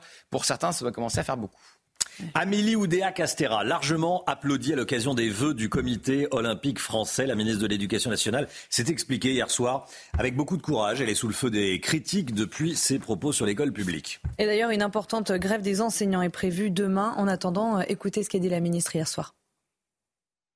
De l'évocation maladroite, erronée, fautive d'un souvenir, qui faisait un écho sincère à la réalité vécue par tant de familles, en fait, il peut jaillir un torrent. Un torrent qui éclabousse tout, jusqu'aux choix les plus intimes. Et même un engrenage qui, jusqu'au cœur de notre Parlement, de notre Assemblée nationale, en pleine déclaration de politique générale, ou plutôt après, voudrait faire de moi maintenant le symbole d'une caste de privilégiés à combattre, à abattre. Voilà. euh, beaucoup de transparence, j'allais dire. hein. C'est- Bon, c'est un discours qui semble écrit parce que euh, on le voit, elle le lit, euh, et même au sein du Parlement, dit-elle, on voudrait faire de moi le symbole d'une caste privilégiée à combattre, à abattre. C'est vrai que bon, euh, on s'est pris, on s'en est pris beaucoup à elle, bon, parce que c'était maladroit. Elle l'a dit, tout le monde est d'accord. Elle n'avait pas à dire ça. Bon, petit 1. Petit 2, il y en a d'autres qui en ont profité pour taper sur l'école euh, sur l'école privée. Il y en a qui ont profité pour taper sur cette école en particulier parce que c'est une très bonne école et c'est une école catholique. Euh, voilà, ils ont choisi leur cible. Mais là, elle, re- elle reparle de son cas personnel. Oui, à elle a elle, pas- elle remet une pièce dans la machine alors que c'est écrit, donc ça a dû être lu par des conseillers en communication. Franchement, d'un point de vue pur de la com, excusez-moi, c'est une catastrophe depuis qu'elle est arrivée euh, en place. Tiens, Paul Sugy. Bah, elle est engluée dans plusieurs affaires qui ne sont pas seulement liées à l'endroit où elle scolarise euh, ses enfants, on le sait maintenant, parce qu'il y a aussi d'autres choses euh, qu'on a apprises par la suite. Et c'est vrai qu'elle ne parle que de son cas personnel, comme dit Gauthier, sans un mot d'excuse même pour l'établissement privé, en l'occurrence euh, le collège lycée Stanislas, euh, qui a été finalement un peu la victime collatérale des polémiques qui l'ont visée elle. Et, euh, Et est le symbole hein. d'une caste, euh, sa situation personnelle fait qu'effectivement, dans une situation beaucoup plus confortable que la plupart des Français, et en politique, les symboles sont forts, on le sait bien aussi. Il y a deux écoles qui ont été ciblées euh, à cause d'elle. Stanislas dans le privé et Littré dans le public, qui est une très bonne école. Et pour un paquet d'heures euh, non remplacées, en plus, ça s'est avéré faux. Donc, euh, ça commence à faire beaucoup. Ce que j'ai découvert de l'évocation maladroite, erronée, fautive d'un souvenir, il peut jaillir un torrent qui éclabousse tout jusqu'aux choix les plus intimes, une mécanique qui voudrait balayer tout ce qui a été construit, salir tout ce qui peut l'être. Bon, elle a été applaudie en tout cas par le comité olympique. 7h39, restez bien avec nous. Dans un instant, encore beaucoup d'informations. On ira sur le terrain voir tous les blocages. Et puis, euh, quelles mesures urgentes pour le logement? On en parle avec Lomi Guillot. Le Premier ministre veut lever le pied sur les, sur les HLM. C'est ça qui est intéressant. C'est c'est là-dessus qu'on va appuyer. À tout de suite. C'est News, il est 7h42. Les forces de l'ordre doivent-elles stopper les agriculteurs? Des blindés sont déployés. Qu'est-ce que vous en pensez? Je vous pose la question depuis le début de la matinale. Voici vos réponses. Non, pas du tout. Je suis euh, pas du tout en accord avec le gouvernement. Euh, L'agriculture, euh, c'est le souffle, c'est le cœur de la France. On doit les soutenir coûte que coûte et on doit surtout les entendre parce que ça fait longtemps, très longtemps qu'ils subissent sans pour autant qu'on puisse leur donner la parole. Ils l'ont prise aujourd'hui, ils la gardent jusqu'au bout. On est avec eux. Bonjour. Donc pour ma part, je pense que ce gouvernement est une honte pour notre pays. Quand il s'agissait des émeutiers, euh, il y avait beaucoup moins de dispositifs. On les a un peu laissés faire, un peu beaucoup. Et, euh, et comme d'habitude, quand ça cancre en France, M. Macron va vite se cacher à l'étranger. Voilà, donc je soutiens à 100% les agriculteurs. J'espère qu'ils obtiendront ce qu'ils souhaitent et que enfin leur métier sera reconnu à leur juste valeur. Bonne journée. Bonjour. Non, je suis contre que les CRS bloquent les agriculteurs. J'aurais préféré que M. Darmanin sorte les blindés dans les résidences, Marseille et d'autres grandes villes avec tout ce trafic de drogue. Je pense que là, les Français seraient contents de son action et non pas contre les paysans. Bonjour. Ben non, pour moi, les forces de l'ordre ne devraient pas arrêter les agriculteurs, car euh, les agriculteurs sont dans leurs droits. Il faudrait justement que le gouvernement euh, serve de ces forces de l'ordre pour faire autre chose que empêcher les manifestations ou les discussions qui puissent être en cours avec les agriculteurs. Voilà, la, grande majorité euh, des téléspectateurs de CNews qui flashent le QR code et qui répondent euh, sont contre l'intervention des, forces de l'ordre, vous l'avez en- entendu. Euh, et puis notamment ce, monsieur qui dit, bah, écoutez, les forces de l'ordre, euh, Darmanin ferait mieux de les mettre contre les, contre cités où il y a des trafics de drogue, contre les trafiquants de drogue qui pourrissent la vie des cités, que contre les agriculteurs. Vous continuez à réagir, vous flashez les QR codes, vous enregistrez vos vidéos. Et on les diffuse. Vous avez la parole, prenez-la, profitons- euh, profitez-en, profitons-en. Les dernières informations, Chanel Housteau, le point info. Le marché de Ringis se prépare. Des blindés de la gendarmerie sont toujours en position autour du site en attendant l'arrivée du convoi de la coordination rurale. Les centaines de tracteurs ont fait escale à Pierrefitte sur Sauldre dans le Loir-et-Cher pour la nuit. Ils doivent reprendre la route ce matin direction le marché d'intérêt national. Et puis alors que l'agriculture française est en crise, on vous a demandé vos critères d'achat pour les produits alimentaires. Dans notre dernier sondage CSA pour CNews Europe 1 et le JDD, on vous a donné deux possibilités. Résultat le plus important pour 51% d'entre vous, c'est la provenance du produit, en clair le Made in France. 41% achètent plutôt en fonction du prix. 4 villages en Ile-de-France, 50 maisons à visiter pour découvrir la vôtre. Plus d'infos sur domexpo.fr. Retrouvez votre programme avec Gum, numéro 1 du brossage entre les dents. Gabriel Attal a fait des annonces sur le logement et je voulais qu'on y revienne ce matin. Le logement social notamment, hier lors de son DPG, discours de politique générale. Lomique Guillot, il semble vouloir lever le pied sur les HLM. Hein oui, effectivement, euh, Romain, vous le savez sans doute, la loi SRU, loi pour la solidarité et le renouvellement urbain, prévoit 25% de logements sociaux dans certaines communes, dans des zones définies. Mais c'est une loi qui pose problème à de nombreux maires qui ne veulent pas de, de ghetto dans leur commune. Gabriel Attal a donc annoncé hier que ce seuil de 25% serait bien conservé, mais que dans certains cas, on allait prendre en compte dans ces 25%, dans ce quart de logements euh, sociaux, les logements intermédiaires, ceux qui sont destinés aux classes moyennes, les classes que justement veut aider euh, Gabriel Attal, celles qui travaillent, qui ne posent pas de problème, et non plus aux ménages les plus euh, populaires et les plus modestes. Alors, ça devrait espère euh, sans doute le gouvernement, éviter la création de ghettos et favoriser plus de mixité sociale vers le haut avec euh, ces classes intermédiaires. Alors, il veut aussi redonner le pouvoir aux maires, le pouvoir de choisir les locataires des logements sociaux. Oui, ça c'est euh, vraiment important et intéressant. Ce sont les maires qui vont pouvoir décider de la première attribution des logements sociaux neufs. en clair, ils pourront choisir à qui ils vont louer les, logements qu'ils acceptent, qu'ils construisent sur leur commune. C'est une façon de les, les rassurer, de les inciter à construire en leur permettant de choisir ceux qui seront leurs futurs administrés. là encore, hein, bien ces Français, euh, ces ménages responsables dont parlait euh, Gabriel Attal, cette France silencieuse qui travaille et qui se lève tôt. Bon, il veut aussi une France des propriétaires. Alors ça, on l'a déjà entendu. Hein. Oui, et ça revient sur la table alors que Emmanuel Macron, lui, était plutôt contre et plutôt contre la rente, ce qu'il appelle la rente du, euh, du logement. Gabriel Attal l'a dit hier, pouvoir se loger acquérir son logement, c'est le projet d'une vie, l'assurance d'une retraite sereine. Alors d'ailleurs, au passage, c'est intéressant de, voir qu'il euh, associe retraite et, logement. Hein. C'est sans doute le signal que la retraite euh, par répartition euh, est un peu à, bout de souffle et qu'il faut mieux posséder son, son, logement et de préférence un patrimoine pour s'assurer une retraite sereine, comme il l'a dit. Sauf que pour beaucoup de Français, c'est aujourd'hui devenu un rêve inaccessible hein, de posséder son logement du fait des prix et des taux qui sont particulièrement élevés. Gabriel Attal a mis sur sur la table plusieurs propositions pour euh, redonner euh, de l'air au marché du logement et de l'immobilier, notamment, comme dans beaucoup de secteurs, revoir et alléger euh, les normes. Il veut simplifier le DPE, simplifier le dispositif Ma Prime Rénov, qui est d'une complexité absolue. Tout ça pour pouvoir espérer relancer la construction et avoir plus de logements sur le marché. C'était votre programme avec Gum, numéro 1 du brossage entre les dents. C'était votre programme avec Domexpo. 4 villages en Ile-de-France, 50 maisons à visiter pour découvrir la vôtre. Plus d'infos sur domexpo.fr.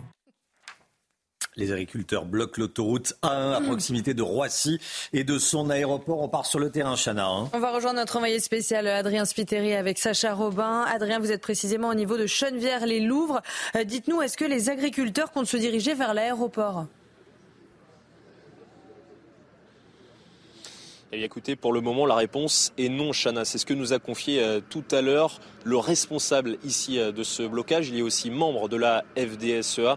Mais vous le voyez, on est vraiment ici au cœur de ce point de, blocage. Vous voyez justement même un, tracteur arriver, car depuis ce matin, ici, euh, les agriculteurs sont de plus en plus nombreux. Ils sont rejoints par des agriculteurs qui viennent du nord de la France il y a au total ici euh, entre 100 et 200 tracteurs hein, qui restent fixes. C'est vraiment un très gros euh, point de, blocage.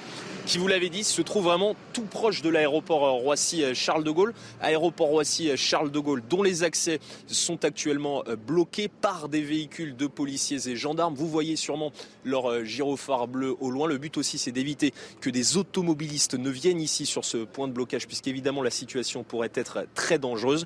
Mais l'idée vraiment pour ces agriculteurs, c'est vraiment de rester ici plusieurs jours pour vraiment euh, peser, continuer de mettre la pression sur le euh, gouvernement. Et actuellement, ces euh, agriculteurs, vous allez le voir à l'image, eh bien, ils se rassemblent, ils sont en train de prendre le petit déjeuner, en train de prendre leur café, en train de, de discuter aussi des heures à venir, du programme à venir, et puis aussi de de continuer de mettre la pression sur, sur le gouvernement, ça veut dire aussi s'exprimer face euh, aux médias. Beaucoup d'agriculteurs viennent nous voir, viennent nous donner leurs leur revendications, nous expliquer leurs problématiques au quotidien, la détresse dans laquelle euh, ils sont. Ils attendent des aides très rapides et comptent beaucoup aussi sur euh, la visite d'Emmanuel Macron demain à Bruxelles, puisque le chef de l'État rencontrera Ursula von der Leyen.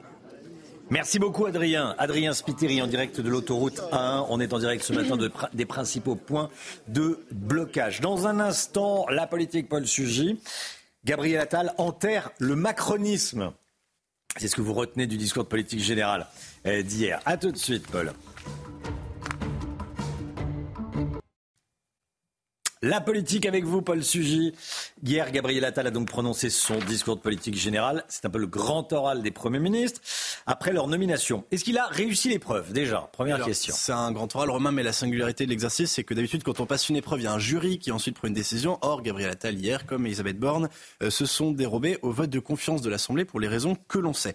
D'ailleurs, le Premier ministre n'en est pas caché hier. Il s'exprimait moins euh, à l'Assemblée nationale euh, qu'aux Français. Il l'a dit à plusieurs reprises aux députés qui l'ont chahuté, pour peu enfin qu'il y ait beaucoup de Français prêts à passer plus d'une heure et quart un mardi après-midi devant un discours parlementaire. Mais enfin, il est devenu, hier, sur le baromètre Odoxa, le Français en tête des opinions favorables pour les personnalités politiques. Le baromètre Odoxa qui donc montre qu'a priori, il serait passé devant Edouard Philippe et Marine Le Pen pour l'instant. Pas sûr que son discours hier n'y change grand-chose, mais au moins, ça va pas le faire plonger.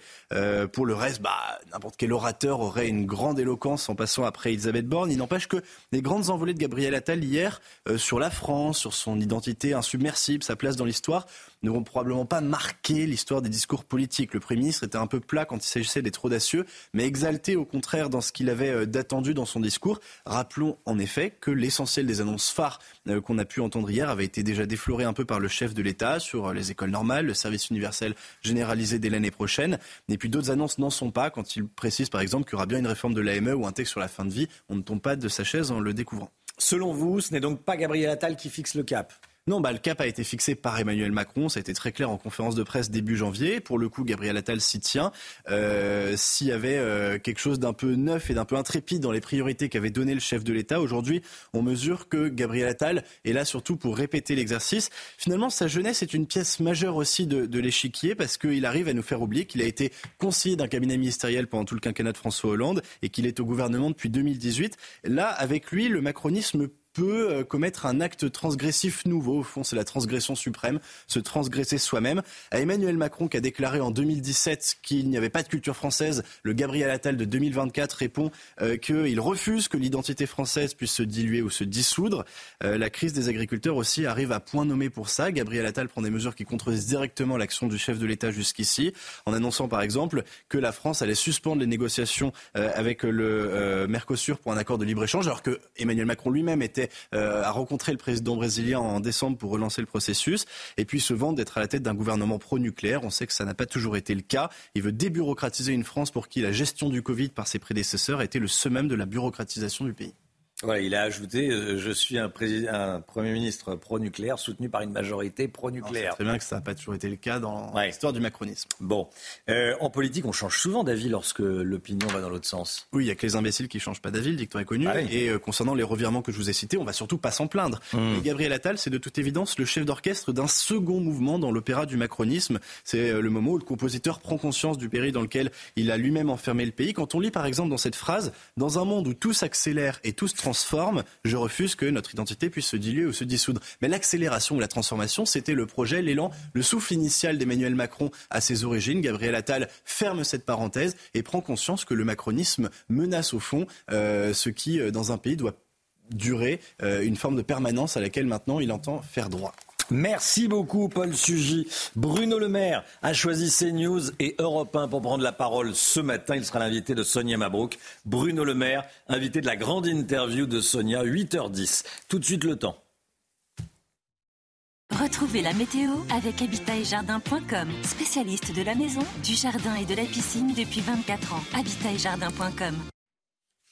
Encore de la grande douceur aujourd'hui, Alexandra. Oui, en effet, ma chère Chana, avec des températures qui vont s'envoler, températures presque printanières et côté ciel, le temps restera relativement calme aujourd'hui avec des conditions météo dites anticycloniques. On retrouve ce matin beaucoup de brouillard, notamment le long de la Garonne, sur le centre, en remontant également euh, vers le nord-est du pays. Et puis dans l'après-midi, petit à petit, les brouillards vont se dissiper. Et donc, conséquence, c'est une très belle journée qui vous attend. Au programme un temps sec et ensoleillé, on conservera néanmoins un temps un peu plus nuageux près des côtes de la entre la pointe bretonne et la côte d'Opale. Quelques nuages sont également attendus sur le nord-est et partout ailleurs. Globalement, de bonnes conditions, même si on pourrait retrouver quelques bandes brouillard un petit peu plus tenaces sur la façade ouest ou encore sur le Languedoc-Roussillon. Les températures extrême douceur ce matin avec localement 7 degrés à Paris, 7 degrés également à La Rochelle ou encore déjà 10 degrés à Perpignan. Et dans l'après-midi, les températures s'envolent. Température printanière digne d'un mois de mars, voire même d'un mois d'avril avec 12 degrés à Paris, 12 degrés également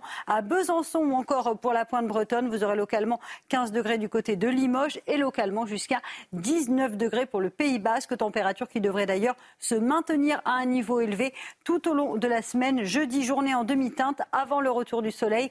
Vendredi et samedi avec en prime la douceur qui devrait perdurer au moins jusqu'au 10 février. Bref, les températures vont rester largement au-dessus des normales de saison. Pas de refroidissement en vue. Conséquence, la neige a tendance à fondre en montagne. C'était la météo avec habitatjardin.com, spécialiste de la maison, du jardin et de la piscine depuis 24 ans. Habitatjardin.com. C'est nous, il est 8h à la une. Ce matin, les agriculteurs en colère qui se sont rapprochés de Paris cette nuit ne sont désormais plus qu'à quelques kilomètres de la capitale. Il y a des blindés sur l'autoroute A6 où se trouve Mathieu Devez en direct avec nous. A tout de suite, Mathieu. La coordination rurale se rapproche, elle, de plus en plus de Ringis. Des blindés de la gendarmerie sont toujours en position autour du site. On retrouvera notre envoyé spécial Célia Barotte devant Ringis. Et puis ce sondage exclusif CSA pour CNews Europe 1, le JDD. Selon vous, les principaux responsables de la crise des agriculteurs sont l'Europe, suivi des grandes enseignes. Sondage exclusif qu'on vous révèle ce matin. Le détail avec le Guillot. Un convoi de tracteurs bloqué hier soir sur l'autoroute A6 à hauteur de Chilmazarin, à 10 km au sud de la capitale, des blindés de la gendarmerie déployés pour stopper leur progression. Chaleur. On rejoint tout de suite notre envoyé spécial sur place, Mathieu Devez, avec Florian Paume. Mathieu, les forces de l'ordre sont sur le qui-vive ce matin. Effectivement, Chana, avec Florian Paume, nous sommes au cœur de ce dispositif des forces de l'ordre. Regardez derrière moi, deux blindés et un escadron de la gendarmerie mobile. Et vous avez d'ailleurs des agriculteurs qui viennent d'arriver pour échanger en toute courtoisie, bien sûr, avec ces forces de l'ordre. Pourquoi un tel dispositif de sécurité? Car les agriculteurs haussent le ton. Hier, deux heures après les annonces de Gabriel Attal, ils ont tenté, je dis bien tenté, de rejoindre Paris. Et là, ils ont donc été blottés bloqués par ce dispositif de sécurité. Je vous les montre à nouveau, ces deux blindés et cet escadron de la gendarmerie mobile. Nous sommes à un point extrêmement stratégique, à une dizaine de kilomètres de Paris. Paris, c'est juste derrière moi, à une dizaine de kilomètres.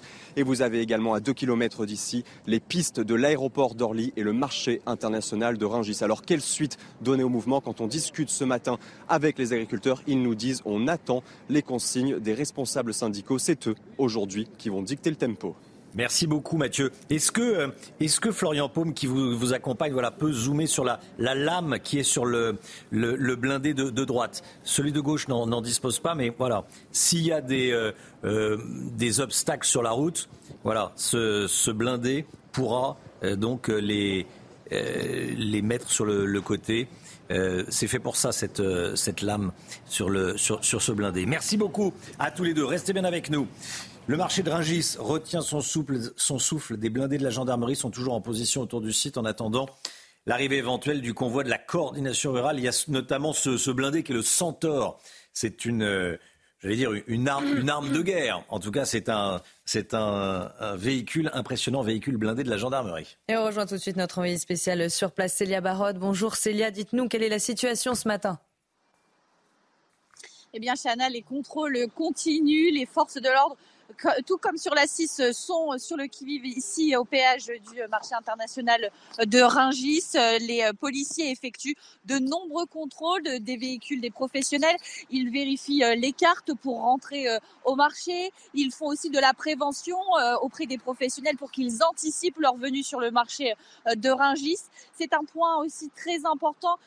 Ici, c'est une entrée, l'une des entrées principales, mais ce dispositif de contrôle et de filtrage est organisé à chaque entrée du marché de Ringis. Les forces de l'ordre m'ont expliqué et m'ont confié qu'ils espéraient maintenir, contenir le convoi agricole euh, en amont du euh, marché de Ringis pour éviter que les tracteurs ou encore que les agriculteurs que nous avons pu voir par exemple hier qui sont venus à pied n'essayent de, rentrer euh, dans le marché de Ringis. Merci beaucoup Célia. cette déclaration de Gérald Darmanin qui promet de ne pas laisser faire si les agriculteurs en colère bloquent le marché de Ringis. Hein. Ça fait partie euh, de ses lignes rouges depuis euh, ce week-end. Il appelle ses troupes à la grande modération. Mathieu Deves nous disait qu'il y avait des échanges courtois entre les forces de l'ordre et les agriculteurs. Les forces de l'ordre qui ont même aidé les agriculteurs à installer leur blocage sur euh, les autoroutes, qui ne les ont jamais délogés. Voilà, volonté du ministre de l'Intérieur, volonté du gouvernement. Mais en même temps, il y a trois lignes rouges. Ringis, c'est pour ça que Gérald Darmanin vient de déclarer cela pas de tracteurs euh, dans euh, Paris, dans la capitale, et pas bloquer non plus les deux aéroports parisiens que sont Orly et Roissy-Charles de Gaulle. C'est le dilemme de Gérald Darmanin. C'est euh, un travail d'équilibriste. Il est accusé par certains à gauche de faire du deux poids deux mesures, mais on le rappelle, mmh. les agriculteurs travaillent, ne sont pas des émeutiers, ne sont pas des activistes écolos qui vont tout casser comme à Sainte-Soline. Paul Sugy, c'est plus compliqué de maintenir l'ordre avec les agriculteurs qu'avec les émeutiers ou, les, ou des écologistes violents. Mm. Tout dépend ce qu'on appelle maintenir l'ordre, parce qu'effectivement, les agriculteurs ne sont pas des émeutiers, donc la notion de maintien de l'ordre n'est pas la même. Par contre, c'est vrai que Gérald Darmanin a quand même très intérêt politiquement à ce qu'il n'y ait pas des images de blindés de la gendarmerie qui chargent euh, sur des tracteurs ou l'inverse. Ces affrontements-là, pour le coup, seraient mm. très pénibles, parce que les Français, on l'a vu, soutiennent massivement le mouvement. Il vaut mieux donc qu'ils donnent de la voix en amont en disant voici mes lignes rouges, surtout euh, prenez-les bien en compte, pour ne pas se retrouver ensuite avec des images qui pourraient lui coûter cher en termes de popularité. On est en pleine crise agricole. On vous a demandé quels sont vos critères d'achat pour les produits alimentaires. Sondage CSA pour CNews Europe 1 et le JDD. On vous a proposé deux critères. L'origine, en clair le, Made in France, ou le prix. Le plus important pour 51% d'entre vous, c'est la provenance du produit. 41% achètent en fonction du prix. Et concernant le principal responsable de la crise des agriculteurs, selon vous, l'Europe arrive en tête avec 39%, suivi de près des grandes enseignes 32%, le gouvernement 23%. 3% et 6% des sondés ont répondu les agriculteurs. C'est très intéressant. Hein. Pour 39% des, Français, c'est l'Europe qui est euh, responsable. 8h06 dans un instant. Bruno Le Maire, invité de la grande interview de Sonia Mabrouk sur CNews et Europe 1. À tout de suite. C'est News, il est 8h12. Merci d'être avec nous. Bienvenue à tous. Tout de suite, c'est la grande interview. Sonia Mabrouk reçoit ce matin Bruno Le Maire. En pleine crise agricole, le ministre de l'économie a choisi CNews Europe 1 pour prendre la parole ce matin. Bruno Le Maire, invité de la grande interview sur CNews Europe. C'est tout.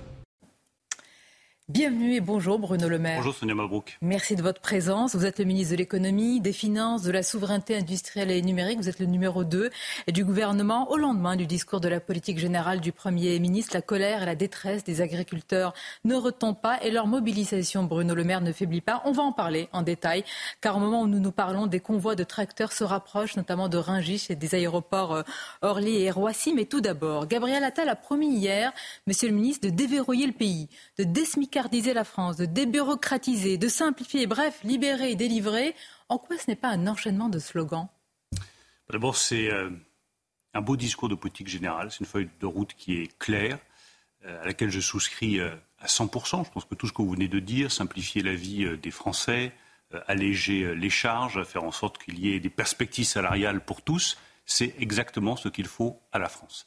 Et, et derrière, Gabriel Attal a présenté un certain nombre de mesures qui sont euh, très concrètes, euh, que ce soit sur le SMIC, sur le logement, permettant aux maires, par exemple, d'attribuer eux-mêmes les logements sociaux, en disant que dans les constructions, il faut plus de logements intermédiaires pour les classes moyennes. Euh, il est allé dans un degré de détail qui, je pense, est salutaire parce que ça crédibilise la parole politique. Quand il parle des AESH, les personnes qui accompagnent les enfants en situation de handicap à l'école, on sait que partout dans des communes, il y a une difficulté pour savoir qui paye la période du déjeuner. Euh, là, il dit c'est l'État qui va prendre à sa charge parce qu'il faut sortir de cet imbroglio sur les AESH. C'est très concret. C'est la vie quotidienne des Français. C'est une réponse qui me paraît salutaire. Nous sommes d'accord, mais que ne l'avez-vous fait avant? Ça apparaît comme un discours de rupture, un discours de rupture avec vous-même, avec ce que vous avez fait depuis 2017. C'est assez étonnant. Bon, en matière économique, je ne crois pas du tout. Je pense qu'au contraire, c'est dans le droit fil de ce que nous avons fait. La preuve, euh, on a fait une loi industrie verte qui euh, permet euh, de construire des usines en France qui vont produire des éoliennes, des pales d'éoliennes, des batteries électriques. Il annonce une loi industrie verte 2 pour accélérer encore plus la réindustrialisation du pays qui me tient profondément à cœur et sur laquelle, avec le président de la République, nous nous battons chaque jour depuis sept ans. Bah, c'est dans le droit fil de ce que nous avons fait. Quand il dit simplification de la vie des PME, des TPE, c'est mon grand chantier de 2024. Je l'avais proposé au président de la République il y a deux ans en lui disant qu'il faut qu'on accélère sur la simplification. Bah, c'est le prolongement direct de la loi Pacte de 2019 qui simplifiait la vie des PME et des TPE, qui allégeait certains seuils, qui supprimait certains seuils quand une entreprise grossit. Bah, on va aller plus loin avec euh, les propositions de simplification qui ont été faites par Gabriel Attal. Donc tout ça est dans la continuité, mais avec une vraie accélération qui est indispensable quand on s'approche Les oppositions, Bruno Le Maire, ont dénoncé de leur côté un catalogue sans souffle pour Éric Ciotti, Marine Le Pen. C'était Gabriel Thatcher pour Jean-Luc Mélenchon, le jeune Giscard euh, aux yeux de, Ruffin. Et vous, comment vous décririez euh, le nouveau Premier ministre? Bah, C'est Gabriel Attal. Tout simplement, ça se suffit à lui-même, il n'y a pas besoin de qualifier. Mais totalement convenu des réactions des oppositions. Enfin, c'est désolant, j'aurais dû faire preuve d'un peu plus d'imagination. Enfin, L'esprit français, c'est l'imagination, la créativité. Quand je vois la réaction, avait hier de la créativité, de l'imagination. De la part des oppositions, non.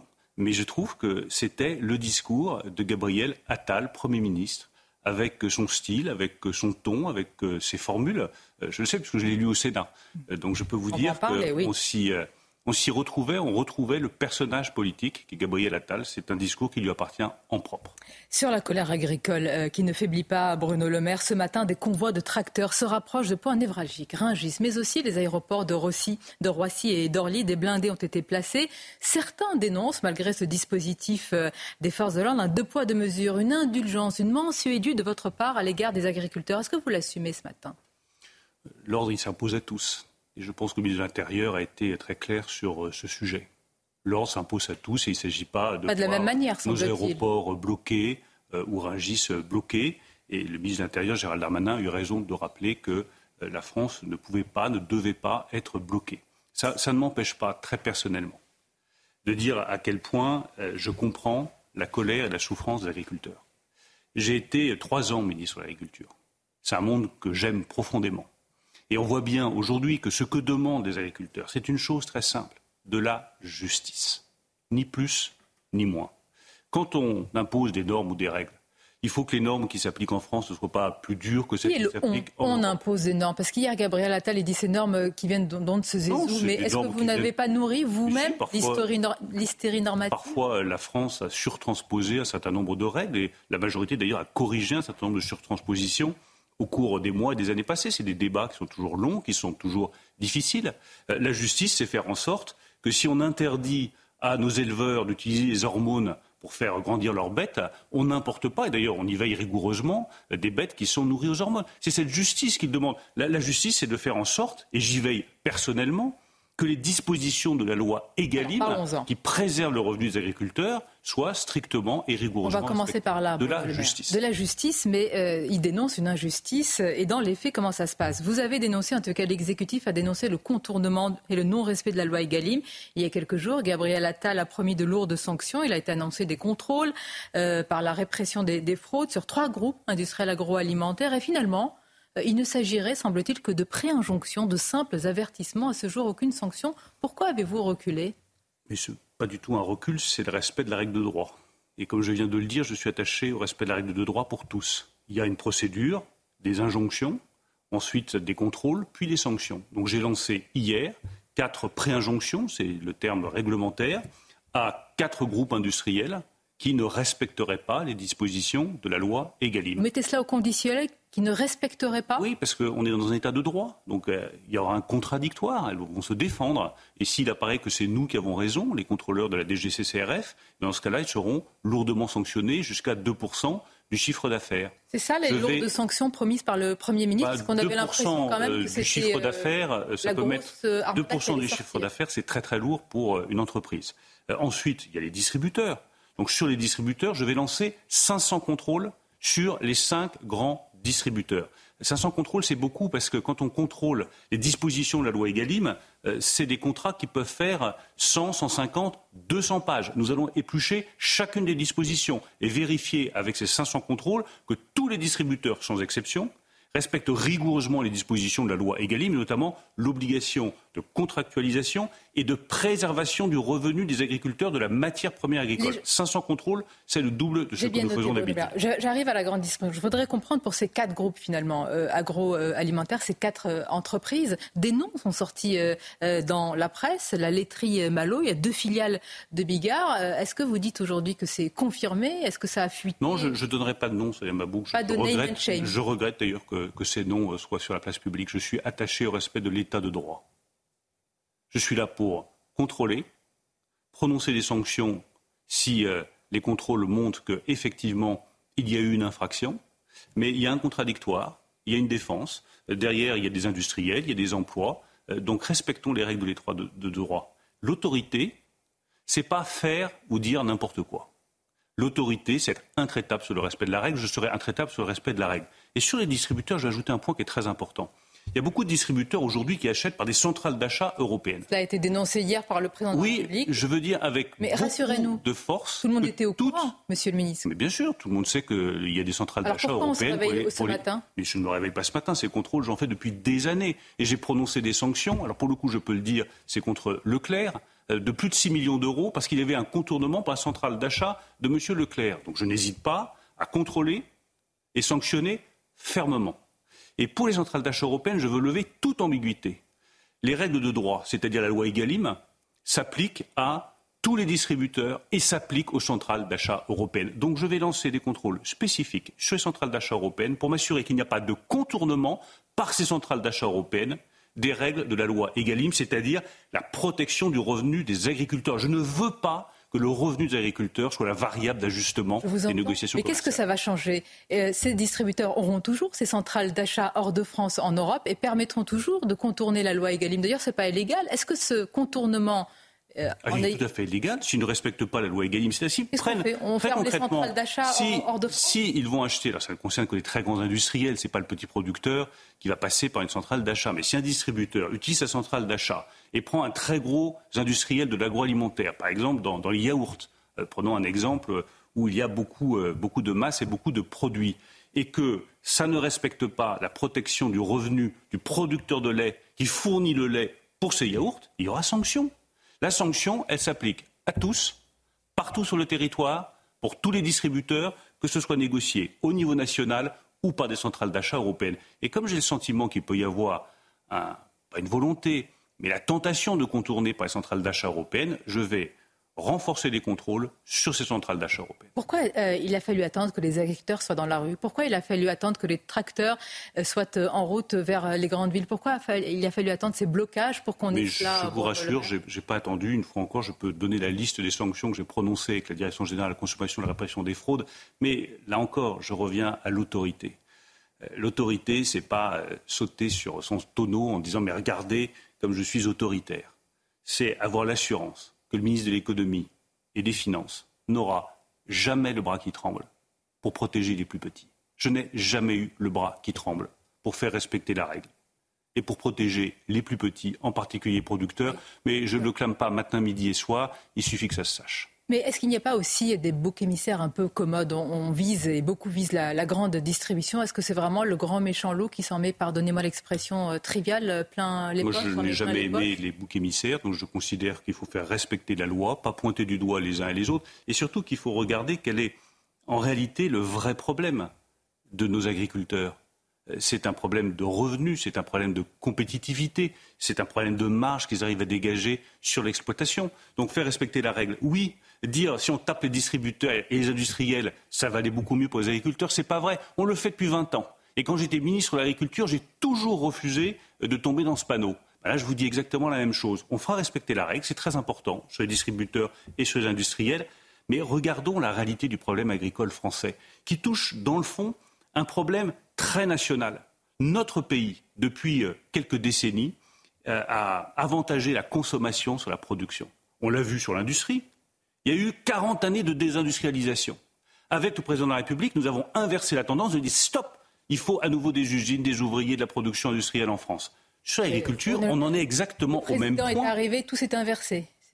Bah, en matière industrielle, je suis obligé de constater qu'on fermait des usines, on en ouvre. On détruisait des emplois ouvriers, on en recrée. Bah, sur l'agriculture, c'est exactement la même chose.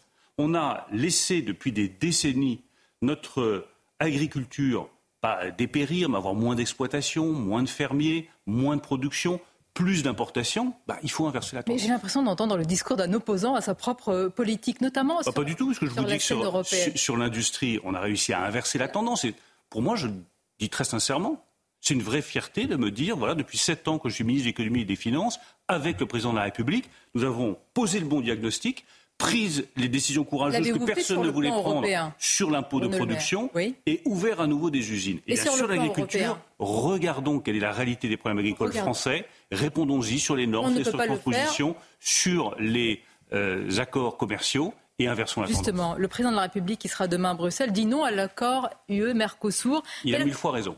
Attendez, il y a la suite. La Commission européenne compte bien poursuivre les négociations. Elle l'a fait savoir hier en affirmant pas du tout. Les négociations se poursuivent, les contacts avec les partenaires du Mercosur euh, également. Est-ce que la France n'est pas désavouée par ce qui a été dit hier par la Commission? Il y aura un bras de fer et la France fera tout le nécessaire pour que le Mercosur, tel qu'il est aujourd'hui, ne soit pas signé. C'est un vote accord... à la majorité qualifiée. Euh, quel choix a-t-on à part se soumettre? Croyez-moi, quand la France veut quelque chose en Europe, elle a suffisamment de poids pour l'imposer. C'est ce que fait le président de la République. C'est grâce au président de la République et uniquement grâce à lui que cet accord n'est pas signé aujourd'hui cet accord Mercosur tel qu'il est, il n'est pas bon pour nos éleveurs. Il ne peut pas, il ne doit pas être signé en l'état, il ne sera pas signé en l'état. Je vous pose la question directement. Comment vous croire sur le Mercosur alors qu'en même temps, vous avez voté les importations massives d'Ukraine sans droit de douane sur les volailles, les céréales, les betteraves, que les accords de libre-échange sont signés ou en train de l'être, sans clause miroir avec la Nouvelle-Zélande, le Chili? Est-ce que vous êtes, pour le dire clairement, euh, compatissant avec nos agriculteurs à Paris et très complaisant à Bruxelles? Pas du tout. Je pense qu'il ne faut pas caricaturer comme ça parce qu'il y a des accords commerciaux qui sont très bons pour nos agriculteurs. Je vous dis, j'aime le monde paysan profondément. non, non, mais d'accord, mais. En ce moment, il n'y a que des déclarations d'amour. Permettez-moi de dire C'est très bien. Je vous rappelle que j'ai été trois ans ministre de l'Agriculture et je pense avoir apporté des preuves en mon sonnantes et trébuchantes. Quand nous allons avec le président de la République en Chine et que nous négocions directement avec le ministre du Commerce chinois et pour le président de la République, avec le président Xi, pour permettre l'exportation de porcs français vers la Chine, ça fait exploser le prix du porc en France. Ça soutient nos agriculteurs. On se bat, mais très concrètement, c'est des négociations qui sont difficiles. Vous avez aussi quand nous négocions, le, Green Deal, le pacte vert, quand nous négocions, quand nous négocions l'accord avec le Canada, ça permet d'augmenter de 46% les exportations de vin et de spiritueux vers le Canada. Ça permet d'augmenter les exportations de fromage vers le Canada. Même chose pour le Japon, ça permet d'exporter plus de vin et plus de spiritueux. Moi, je les entends, euh, tous ces euh, ignares de la vie économique, hein, qui vous font des leçons dans le libre-échange, c'est terrible, qu'ils aillent le dire dans une ferme, qu'ils aillent chez un producteur de porc, de Bretagne, pour lui dire ben, on arrête de commercer avec la Chine, on verra la réaction. Arrêtons à la faveur d'une crise de dire tout et n'importe quoi. Il faut regarder chaque accord commercial, vérifier qu'il est dans l'intérêt de nos producteurs et ne les signer qu'ils sont réellement dans l'intérêt de nos producteurs. Avec le Canada, avec le Japon, ça valait le coup avec les pays d'Amérique du Sud et de Mercosur. Les conditions ne sont pas garanties. On ne signe pas et la France ne signera pas en l'état. Quelle garantie que ce ne soit pas ratifié à la fin? Le président de la République s'est opposé. la voix de la France. Croyez-moi, faites confiance au poids de la France. C'est aux agriculteurs qu'il faut le dire, Monsieur le ministre. L'INSEE va dévoiler tout à l'heure, dans un petit quart d'heure maintenant, son estimation de l'inflation pour le mois de janvier. Je suppose que vous connaissez évidemment déjà la, la tendance. Pouvez-vous nous l'annoncer ce matin? Je ne vais pas donner le chiffre puisqu'il est encore sous embargo. Ce que je peux dire, c'est que je me suis engagé à ce que euh, l'inflation décroisse rapidement au début de l'année 2024. Ce sera le cas. Les engagements que je prends, je les tiens.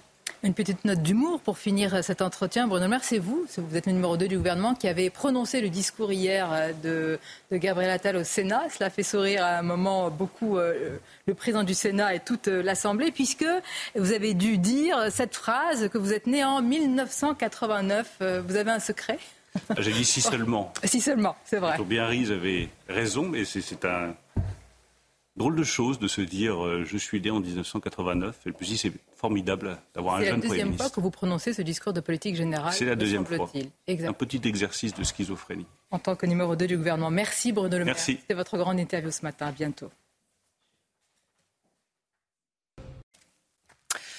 C'est News, il est 8h30. Merci à vous, Sonia Mabrouk, et à votre invité, le ministre de l'économie et des finances, Bruno Le Maire, qui s'en est pris, vous l'avez peut-être entendu, hein, aux ignares de la vie économique, à ceux qui ne comprennent rien à l'économie. Il a défendu le libre-échange qui, euh, qui sert une partie, je dis bien une partie de, l'agriculture française. Il a cité les, euh, les producteurs de, de porc de, Bretagne qui bénéficient des liens euh, que nous avons avec la Chine. L'équipe de la matinale est là. On est avec Lomique Guillot, Alexandra Blanc, Gauthier Lebret, Chana Lousteau. À la une, au nord de la capitale, le convoi de tracteurs sur l'autoroute A1 avance. Les forces de l'ordre sont déployées. Adrien Spiteri sur place pour CNews. Journée sous haute tension aujourd'hui. Les agriculteurs progressent et veulent rentrer dans Paris et ne sont plus qu'à quelques kilomètres. Des blindés ont été déployés pour les bloquer. Le ministre de l'Intérieur a prévenu qu'il ne les laisserait pas rentrer dans Paris. Mathieu Devez est sur l'autoroute A6 près de Rungis et d'Orly. A tout de suite Mathieu. Le convoi de la coordination rurale continue sa route vers Rungis. Les agriculteurs vont reprendre la route ce matin de Pierrefitte sur Sauldre dans le Loir-et-Cher, direction donc euh, le grand marché de Ringis. Audrey Berthaud sur place avec nous. A tout de suite Audrey. Gabriel Attal l'a dit hier, il veut désmicardiser la France. Mais comment, et au-delà du SMIC, comment compte-t-il s'y prendre pour que le travail paye mieux que l'inactivité Et les aides, c'est un des sujets, si ce n'est le sujet numéro un euh, en ce moment, les explications de Lomique Guillot. Les agriculteurs bloquent l'autoroute 1 à proximité de Roissy et de son aéroport. On rejoint tout de suite notre envoyé spécial Adrien Spiteri. Sacha Robin est euh, avec lui. Adrien, vous êtes précisément au niveau de Chenevière-les-Louvres. C'est euh, au nord de, Roissy. Les agriculteurs comptent se diriger vers, euh, vers l'aéroport. Et vous marchez là, hein? Oui, actuellement, Romain, je suis en train de marcher. Pourquoi? Parce que eh bien, certains agriculteurs ont décidé d'aller à la rencontre des euh, forces de l'ordre. Vous les voyez euh, juste euh, devant nous, ces véhicules de policiers et gendarmes avec leurs gyrophares allumés. Alors je vous disais tout à l'heure que ces agriculteurs n'avaient pas l'intention d'aller bloquer l'aéroport de Roissy-Charles de Gaulle aujourd'hui, mais là c'est une mesure symbolique que veut notamment mettre en place Pascal en demandant finalement aux, forces de l'ordre, vous êtes agriculteur, de, reculer. Vous avez pris d'ailleurs même une, bombe de peinture.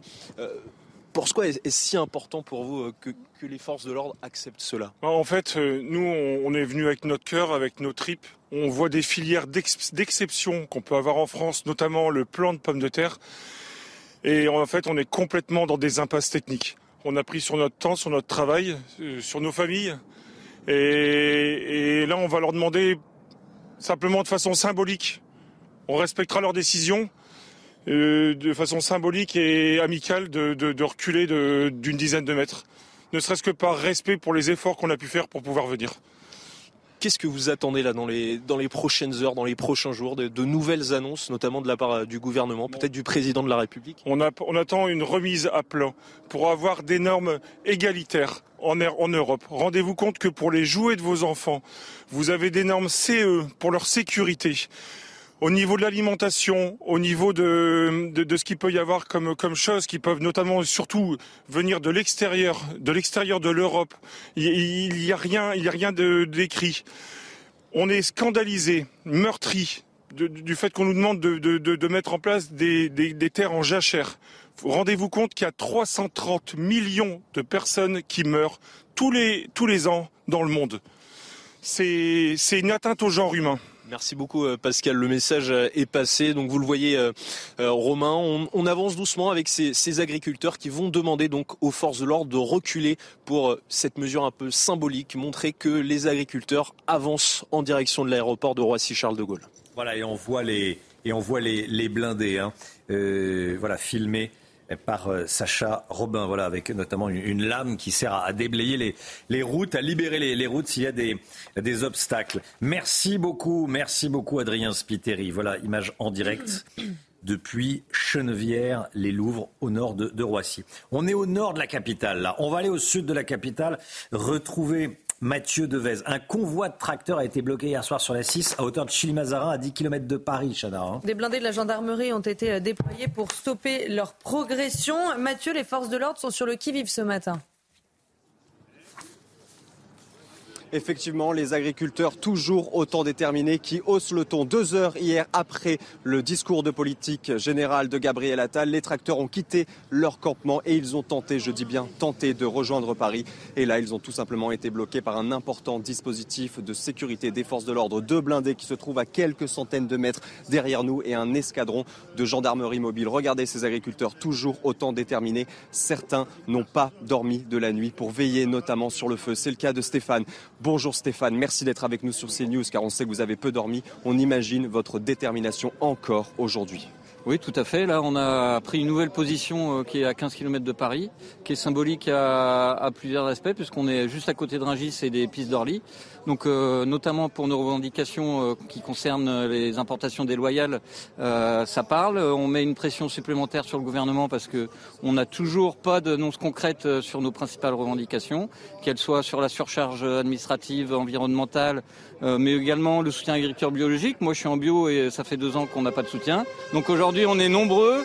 Euh, la logistique est là pour qu'on tienne longtemps et on est prêt euh, à tenir tant qu'on n'aura pas euh, satisfaction. Mais on aimerait bien quand même qu'il y ait quand même des bonnes nouvelles qui arrivent rapidement. Et vous le disiez Stéphane, un point extrêmement stratégique. Ici, on est à 2 km seulement des pistes de l'aéroport d'Orly, à quelques kilomètres également de Paris et du marché international de Rungis. Quelle suite donner aujourd'hui au mouvement?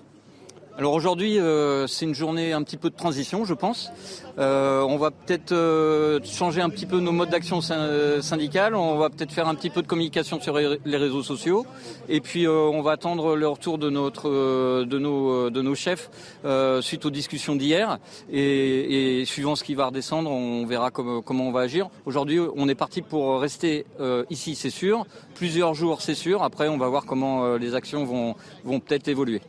Merci beaucoup Stéphane, on vous laisse vous reposer à présent. Je voulais vous quitter en vous montrant ce slogan. C'est un véritable appel à l'aide. Regardez, sauver l'agriculture française. Vous l'avez vu, des agriculteurs toujours autant déterminés et ils nous l'assurent ce matin.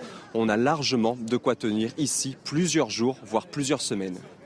Merci beaucoup Mathieu Devez. Euh, je voulais qu'on voit les, images de Sacha Robin euh, à nouveau. Alors là, on quitte le le sud et on retourne au nord de Paris. Euh, voilà, là vous comprenez la, situation. On est sur le terrain. Il y a euh, d'un côté les gendarmes mobiles, les CRS.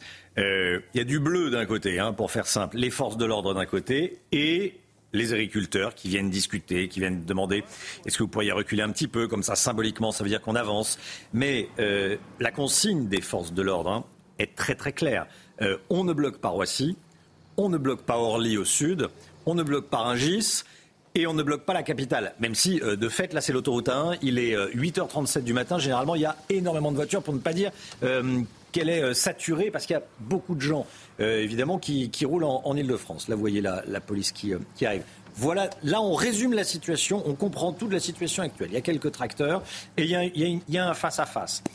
Euh, Gauthier Lebret, vous vouliez. Euh... Calme le face-à-face. Ça se Évidemment. Passe, ça se passe bien. Il faut dire aussi que les forces de l'ordre ont aidé les agriculteurs à installer leurs points de blocage. Et Gérald Darmanin a redit euh, ce week-end, effectivement, avec les lignes rouges que vous venez euh, de citer, pas de tracteurs dans, dans la capitale, mais les points de blocage pourront mmh. euh, rester et pourront se faire. Et on voit évidemment le calme et les échanges courtois entre les agriculteurs et les policiers. On redit une nouvelle fois que les agriculteurs sont loin, très loin d'être des émeutiers ou des militants écolos radicaux. Et ça explique ce deux poids, deux mesures assumé euh, quelque part par le ministre de l'Intérieur. Les forces de l'ordre doivent-elles stopper les agriculteurs?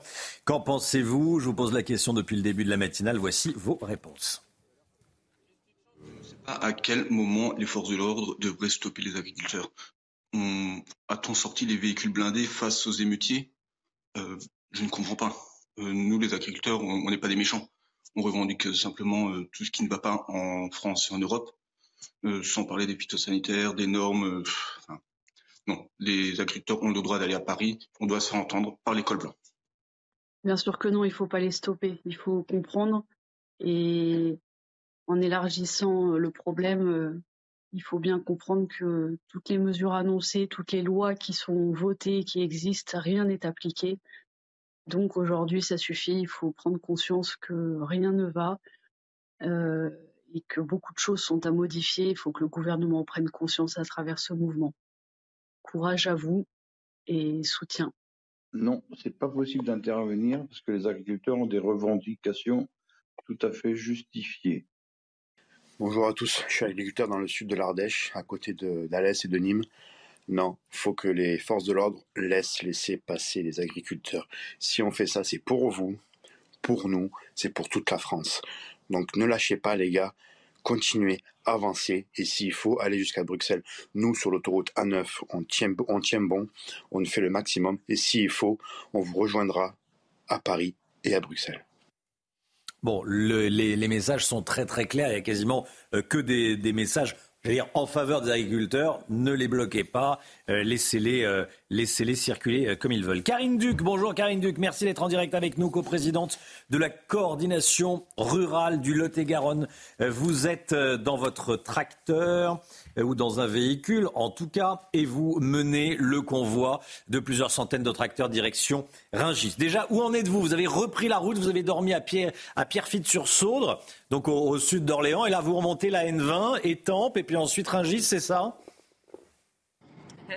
Eh ben, J'aimerais bien que vous, puissiez dire vrai, on va en avance en tout cas, écoutez.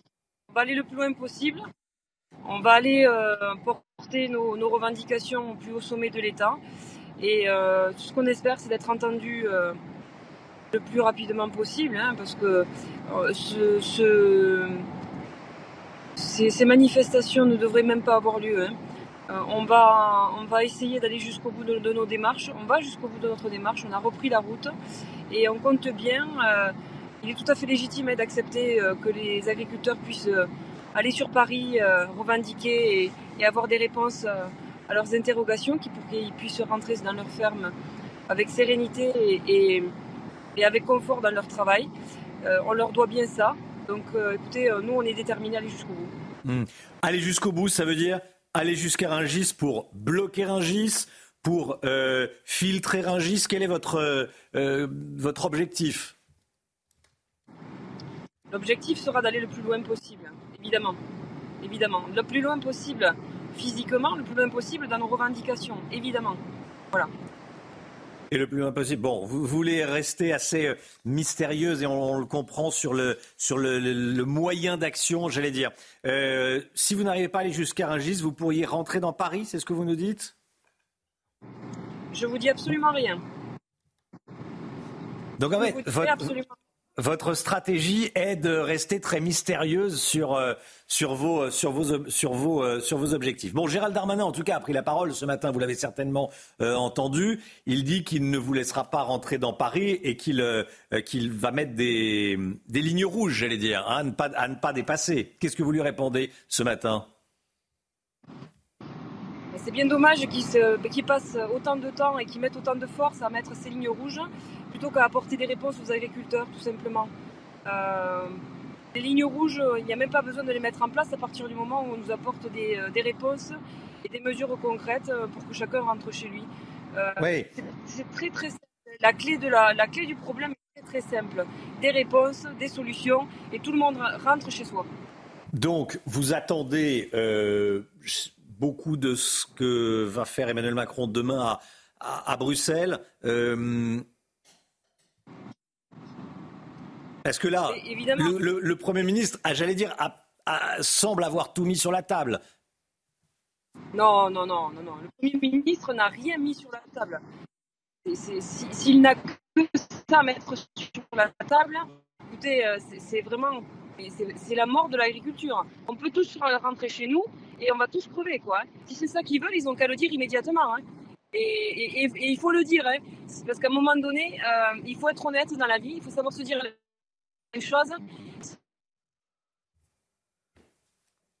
Alors, nous avons perdu, nous avons Karine Duc. Ce que j'entends, c'est euh, une certaine radicalité on ne reculera pas, euh, on ira jusqu'au bout. Et non, Gabriel Attal n'a absolument pas répondu à nos, euh, demandes. Donc, euh, vous avez vu Karine de qui roule vers Rungis, qui est donc sur la, nationale, qui est au, sud de Paris et qui est très motivée et reste très discrète sur les objectifs très précis de ceux des militants de la coordination rurale.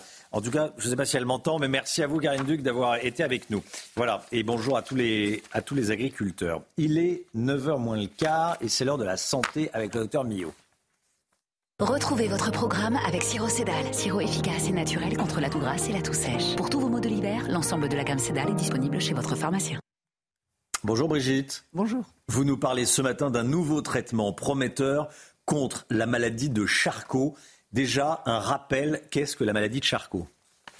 Alors, on ne va pas faire un thermomètre de l'horreur, hein. euh, mais c'est une des pires maladies qui soit. Euh, c'est une maladie neurodégénérative. C'est une maladie euh, qui va atteindre ce qu'on appelle les motoneurones, c'est-à-dire les neurones qui vont commander à la motricité. Alors ça peut commencer à plusieurs endroits les motoneurones sont dans le cerveau, la moelle épinière, tout ça. Euh, ça peut commencer au niveau du bulbe, où là, dans 30% des cas, ça commence comme ça. Hein. Et là, ce seront les motoneurones qui commandent la parole, l'articulation, la phonation, la déglutition. Donc, on va avoir des atteintes euh, de toutes ces fonctions. Mais euh, ça peut toucher aussi les, neurones les motoneurones périphériques, auquel cas on peut avoir des faiblesses dans la main, dans le bras, dans les jambes, ça peut être des fasciculations aussi, plusieurs signes comme ça. Tout ceci va aboutir à une paralysie des muscles. Quand ils sont paralysés, donc ils n'ont plus leur fonction, ils vont être atrophiés et on va avoir une perte totale de l'autonomie qui va passer les fonctions digestives, on ne pourra plus manger, on ne pourra plus parler, euh, on ne pourra plus bouger, on va être en fauteuil roulant, euh, on aura des sondes pour être nourri, et quand ça atteindra les muscles respiratoires, ce sera la fin, on ne pourra plus respirer. On peut dire, pardonnez-moi, et c'est très violent, et je sais qu'il y a des familles qui sont touchées par cette maladie, euh, moi même j'ai été touchée de très près, on peut dire qu'on finit emmuré, vivant, en gardant ses fonctions intellectuelles. Donc quand je dis que c'est une des pires maladies, c'est réellement ça. L'espérance de vie est estimée à 3 à 5 ans. Euh, voilà ce qu'on peut dire, ce qu'on peut rappeler sur cette terrible maladie. Euh, pour l'instant, elle est incurable. On ne l'a pas trouvée. Il y a énormément de recherches. Là, cet espoir, ce traitement concerne très peu parce qu'en fait, il y a des, une forme, des formes génétiques, mais il y a plus, de 20 gènes qui sont impliqués dans cette maladie. Hein. Et puis il y a d'autres, euh, d'autres origines qu'on ne connaît pas encore. Euh, là, un traitement qui semble assez prometteur pour l'équivalent de 2% des formes. Hein. Donc c'est pas, on se réjouit pas, youpla boum, ça y est, non, euh, voilà. Euh, de quoi s'agit-il En fait, il y a une espèce de désorganisation euh, de protéines et notamment les neurones, quand ils se détériorent un petit peu, euh, ça fait comme des neurofilaments. il y a des protéines qui font un peu n'importe quoi, qui mettent le bordel un peu dans tout ça. Et là, on aurait trouvé une, euh, une protéine qui pourrait un petit peu stabiliser tout ça, vous voyez, remettre tout ça un peu en place, éviter un peu le, le grand n'importe quoi qui se passe au niveau des neurofilaments et qui permettrait tout de même une amélioration de certaines fonctions motrices, notamment respiratoires. Donc c'est vrai que pour l'instant, les résultats euh, semblent prometteurs. C'est pour ça que c'est le, titre de, la dépêche de ce matin et, c'est dans une revue très sérieuse, PLOS Biologie, euh, donc qui annonce ça. Donc voilà. Mais il ne faut pas oublier qu'il y a énormément de recherches, qu'il faut arriver à continuer dans tous les domaines à trouver, parce qu'en fait, le problème, tout le monde dit que c'est une maladie rare. Il y a quand même 8000 cas en France. Mais tout le monde dit que c'est une maladie rare. Pourquoi? Parce que les gens meurent. Donc effectivement, il n'y en a pas beaucoup en même temps. Mais quand on regarde le nombre de nouveaux cas par an, ce n'est surtout pas une maladie rare. Donc il faut vraiment arriver à ce que la recherche continue à travailler pour aider les gens. Parce que pour l'instant, qu'est-ce qu'on fait? C'est une prise en charge multidisciplinaire, c'est-à-dire euh, c'est euh, euh, bah, des fauteuils roulants quand vous pouvez plus marcher, des sondes mmh. digestives quand vous ne pouvez plus marcher, de l'ergothérapie, du soulagement, des, des antalgiques, des, des antidépresseurs. Enfin voilà, c'est multidisciplinaire, mais pour l'instant sans traitement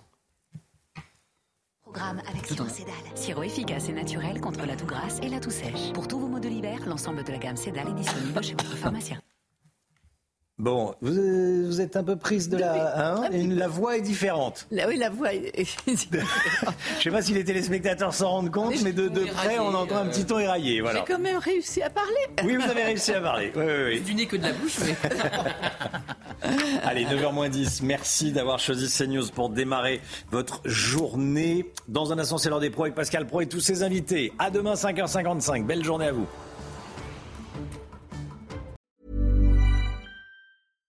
When you make decisions for your company, you look for the no-brainers. And if you have a lot of mailing to do, stamps.com is the ultimate no-brainer. It streamlines your processes to make your business more efficient, which makes you less busy. Mail checks, invoices, legal documents, and everything you need to keep your business running with stamps.com. Seamlessly connect with every major marketplace and shopping cart. Schedule package pickups and see your cheapest and fastest shipping options from different carriers. With rates up to 89% off USPS and UPS rates. And with the stamps.com mobile app, you can take care of mailing and shipping wherever you are. Make the same no-brainer decision as over 1 million other businesses with stamps.com. Sign up with code program for a 4-week trial plus free postage and a free digital scale. No long-term commitments or contracts. That's stamps.com. Code program.